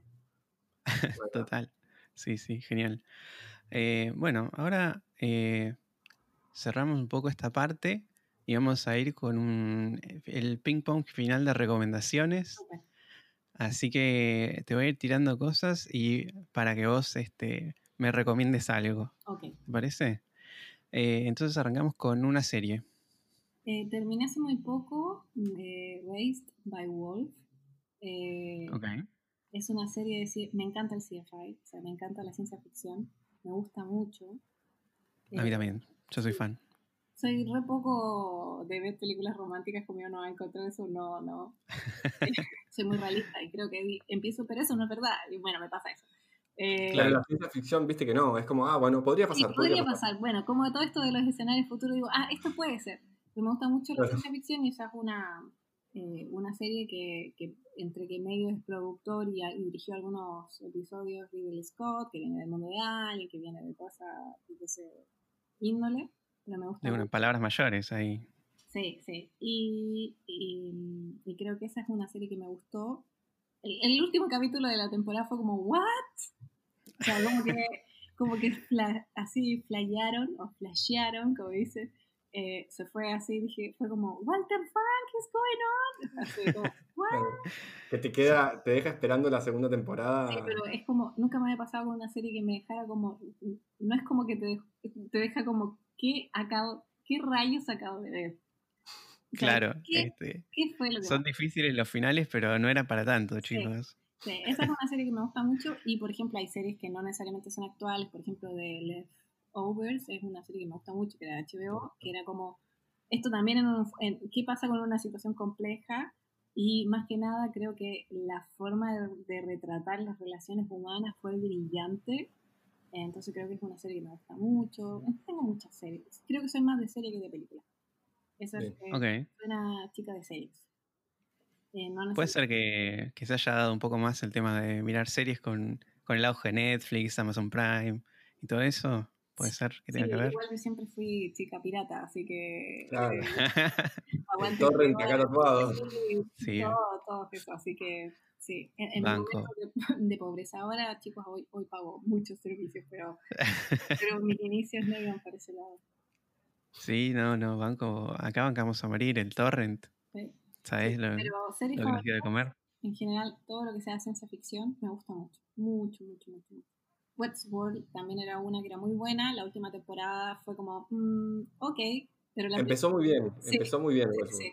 La, la, primera temporada y la segunda para mí son brillantes. O sea, fue como, ¡Ah! esa. A ver, hay otra también que me gusta mucho que es una francesa que son que es la eh, Les Revenants, que hicieron una versión gringa que, o de Estados Unidos que me gustó, pero tiene que ver mucho con, con el drama de, de que de repente aparece vivo alguien que perdiste, o sea, que, que murió. Entonces, Mira. Es, es muy buena. Y escuchar el francés, me encantan las series que tienen como otro idioma que no solamente escribir. Te di qué más bien. de lo que me pidieron. No, no, perfecto. Perfecto. Este. En. No vi ninguna, salvo Westworld, este, la primera temporada, después de las que recomendaste, ya tengo para ver ahora. Sí, sí, Así sí. que, genial. Em, ¿Un libro o varios? Puede ser un, esto no tiene que ver con diseño ni nada, eh, creo que hay un autor que me gusta, como les decía, todo esto del viaje espiritual y todo que tuvo que hacer ahí, eh, se llama Rob Bell y me gusta mucho, todos sus libros en general tiene que...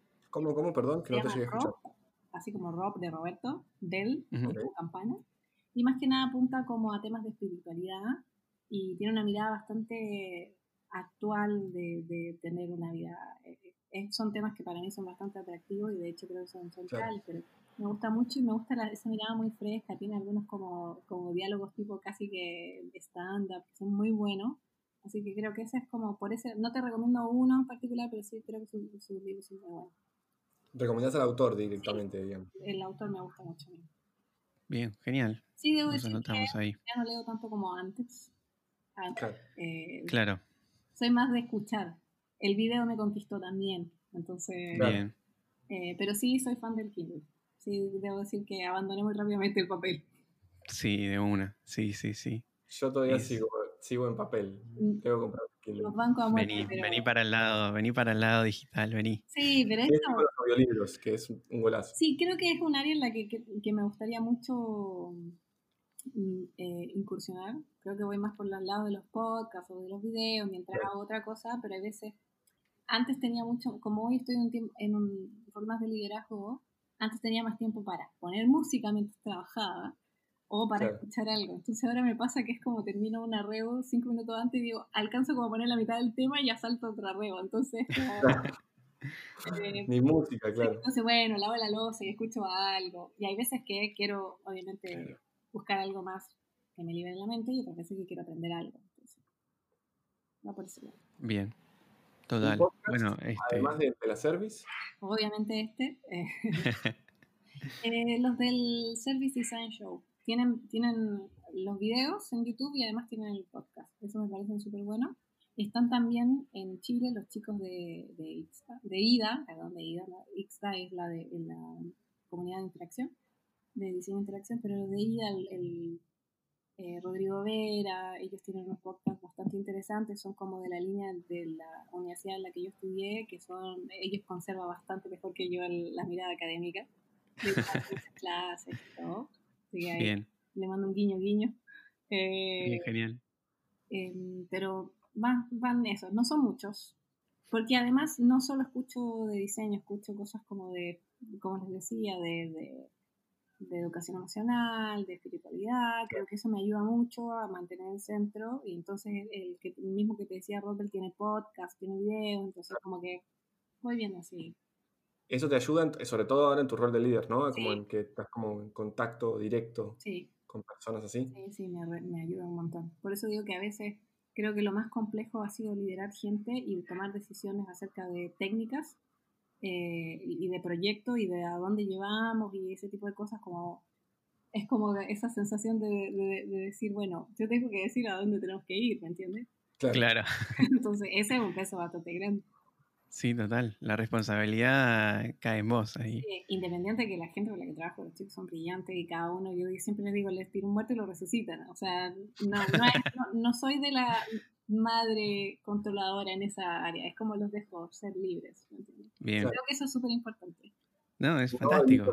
digamos. Claro, claro, sí, los dejo. Y, hay algo que necesiten algún acompañamiento, bueno, vengan a mí, lo conversamos, lo resolvemos. Yo te ayudo en eso. Claro. Eh, dejaste el sketch y agarraste los mails y, el Zoom. Sí, y, ah, uso Meet. Eh, ah, Meet. Sí, uso Meet, pero dejé, dejé el, ¿cómo se llama? Dejé de diseñar más visualmente o del oficio de estar en el film o estar en el sketch. Pero estoy totalmente contenta con eso. Bien, bien, bien, genial. Porque creo, lo hice mucho tiempo, o sea, diseñé mucho. Eh, como le decía, diseño de interfaces, lo hice el UI y el UX, lo hice mucho tiempo.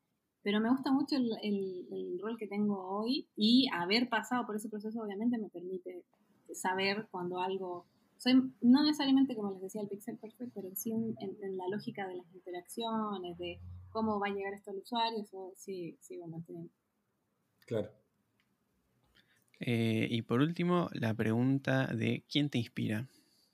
Ay, esto es muy cliché, pero mi mamá y mi papá. Ah. mi mamá me inspira porque mi mamá es una luchadora, creo que todos los días viene la muerte a tocarle la puerta y decir esto ahora y mi mamá dice no.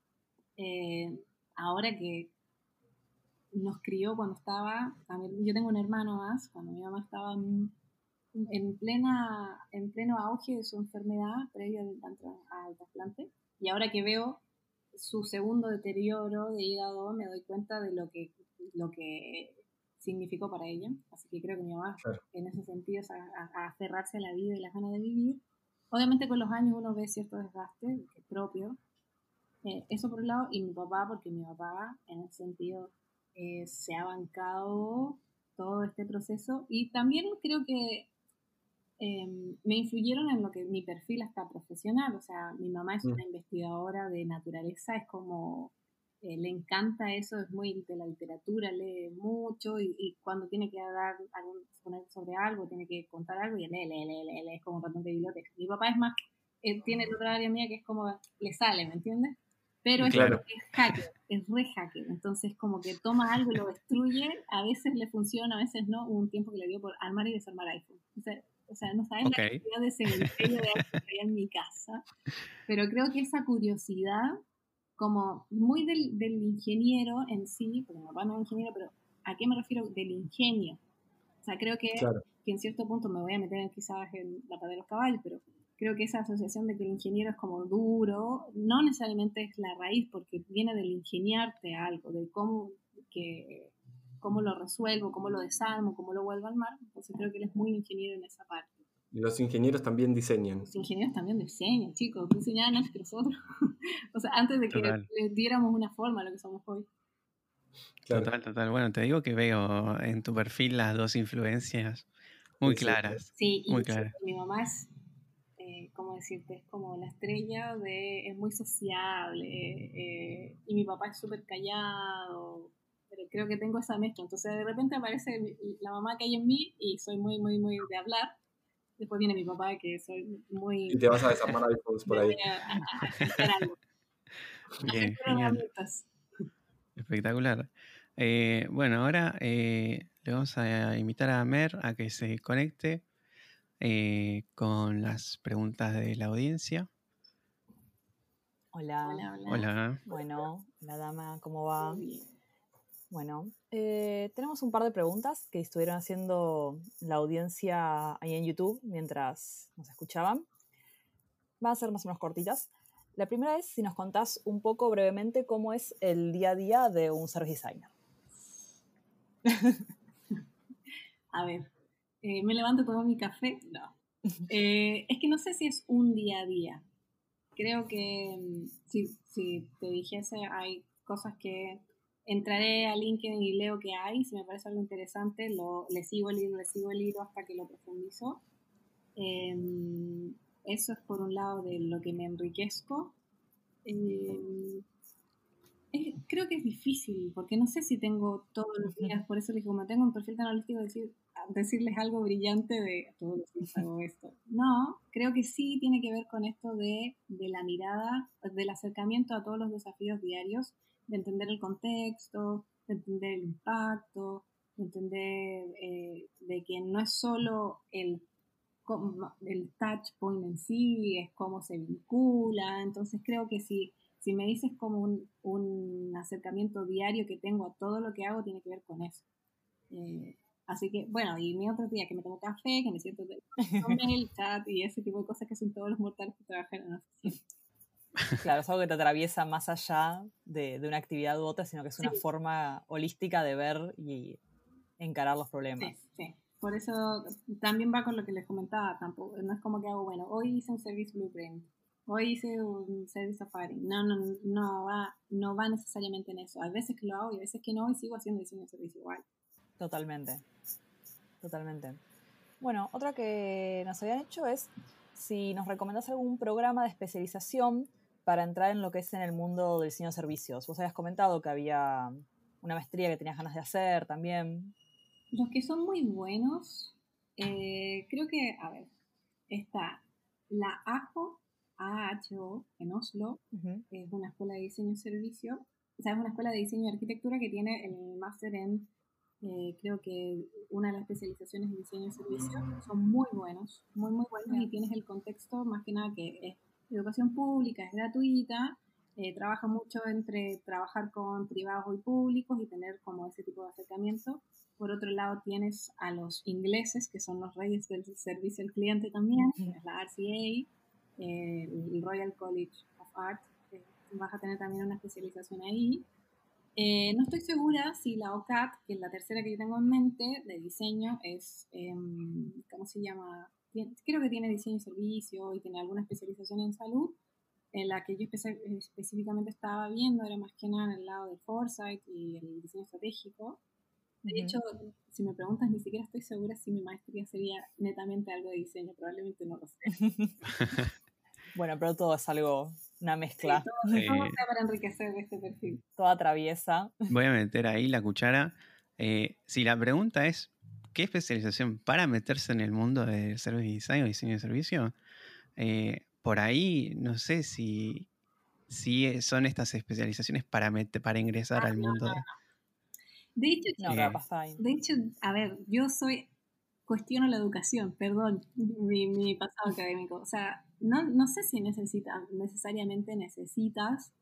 Y, por ejemplo, a mí qué me pasa? Cuando veo esas especializaciones digo, pero probablemente para mí ya no. O, me pueden aportar en algunas cosas, pero quizás yo necesito algo más.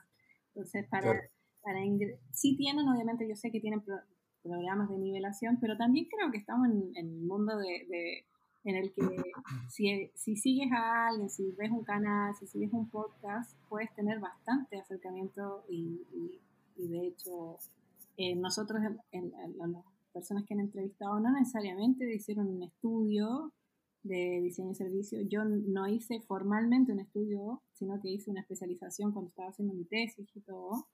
Eh, y sigo siendo diseñadora de servicio y me contrataron, en, por ejemplo, en dos o tres oficinas para efectivamente cumplir ese rol. Entonces creo que no necesariamente tienes, no necesitas necesariamente, no, valga no necesitas un título, pero ayuda, pero si no tienes esa posibilidad de irte a Noruega, o irte a Inglaterra, o irte a Toronto, como la mayoría de los mortales, creo que ahí estamos en un, en un, punto en la historia en que eh, la democratización del conocimiento eh, es mucho mayor y seguir a las personas indicadas que yo creo que tiene que ver con qué es, a, qué, a qué quiero llegar y, y, encontrar un referente y escucharlo y seguirlo y ver cómo eso lo voy aplicando a, a, mi, a mi, vida diaria. Y es equivocarse, equivocarse, equivocarse, aprender, hacer, hacer, equivocarse, rehacer y, y es eso. Totalmente, sí está buenísimo entender esto de capaz hay hay muchas formas más de, aprender e instruirse, además de, la educación formal.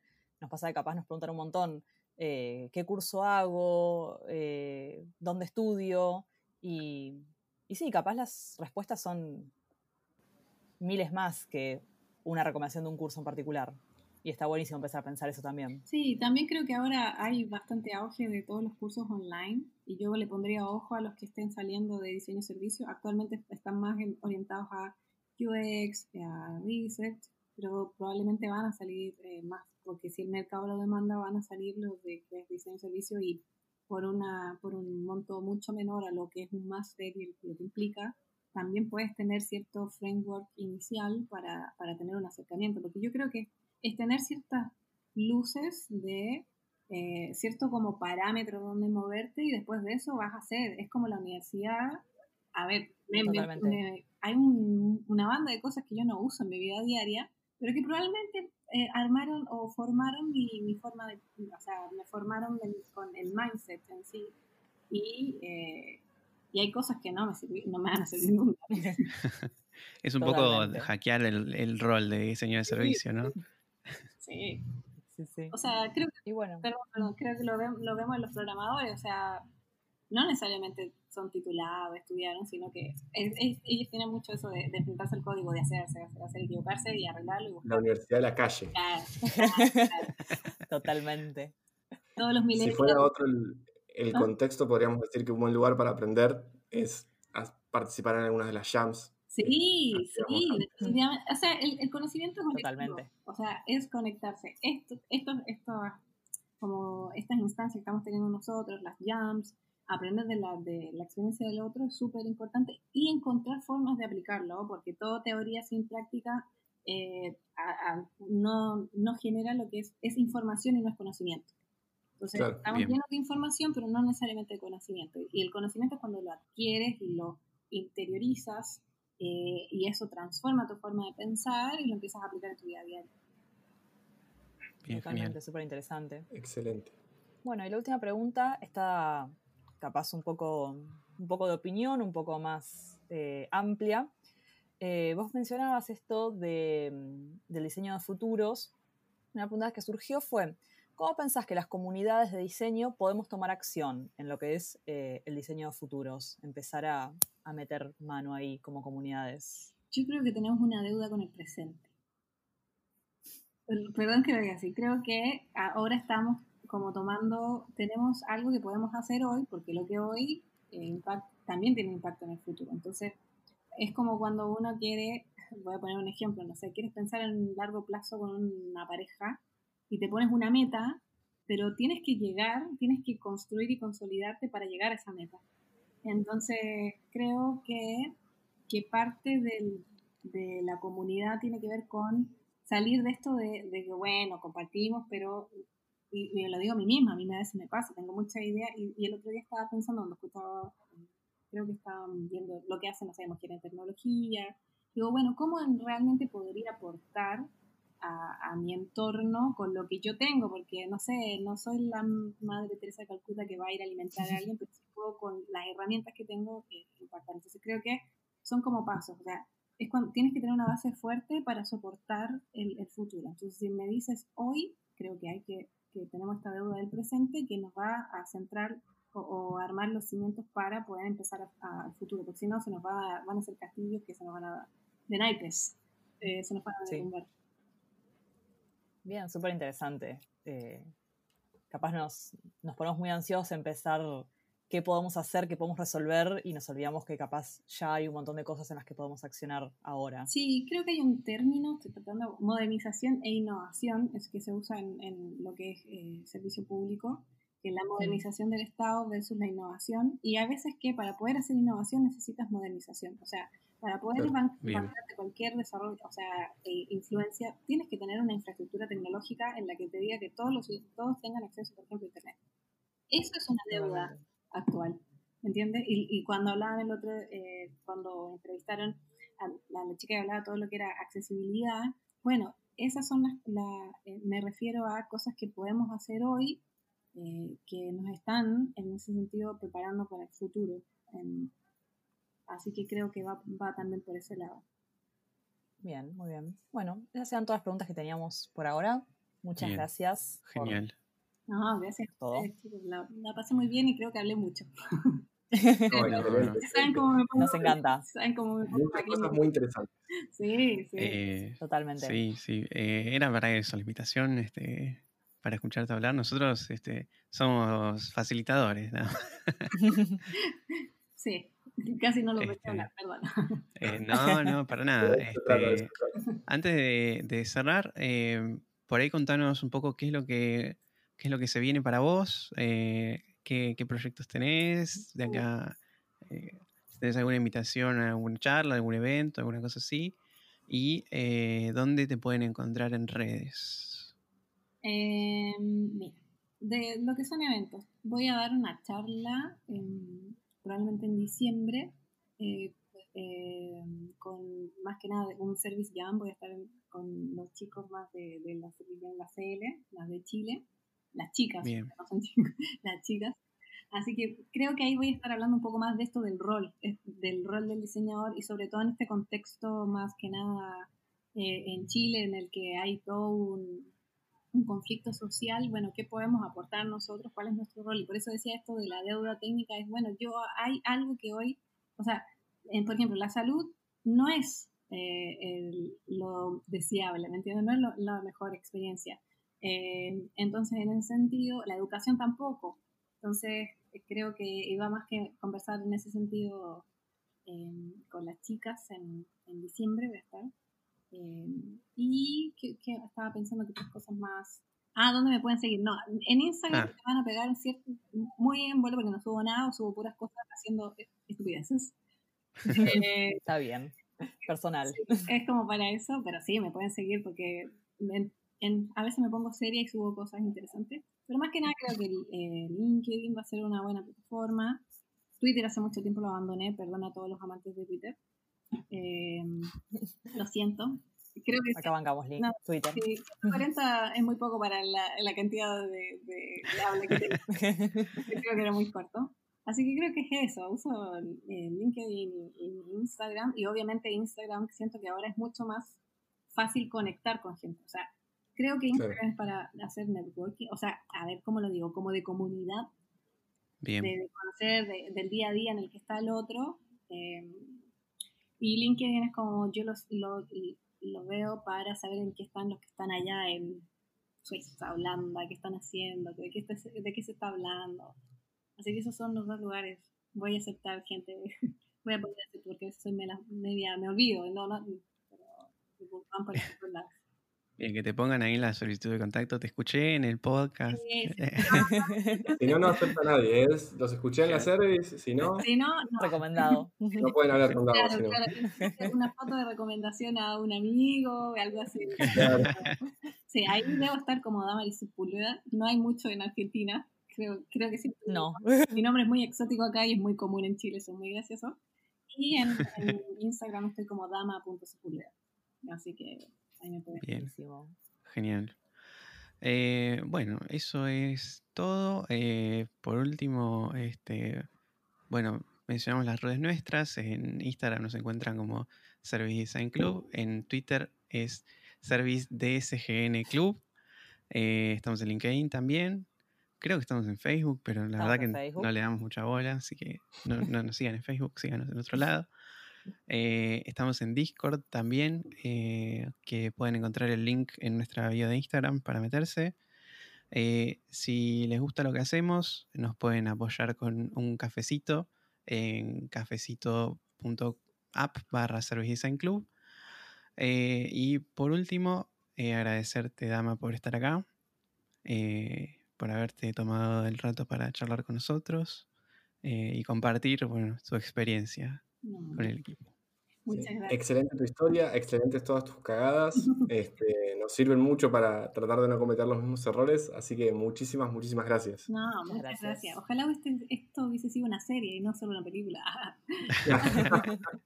sí, así que muchas gracias chicos, la pasé muy bien y me encanta hablar, así que eh, espero que nos encontremos no solo en otros lugares o quizás venga en otro tiempo a contar otra cosa, o sea. Totalmente. Así que bueno, seguimos en contacto. Adiós. Nos estamos viendo. Eh, adiós. Si te gustó el programa, considera suscribirte a Spotify. Así puedes estar al tanto de los nuevos episodios y también es una forma de motivarnos a seguir con esto. Si estás en Argentina y querés seguir apoyando nuestra comunidad, puedes invitarnos un café desde 50 pesos en cafecito.app barra Service Club. Si quieres apoyarnos si estás afuera de Argentina, escribinos a servicedesignclub.com. Para enterarte de las novedades, visita nuestra web en servicedesignclub.com. Puedes encontrar toda esta información y nuestras redes sociales en las notas del programa.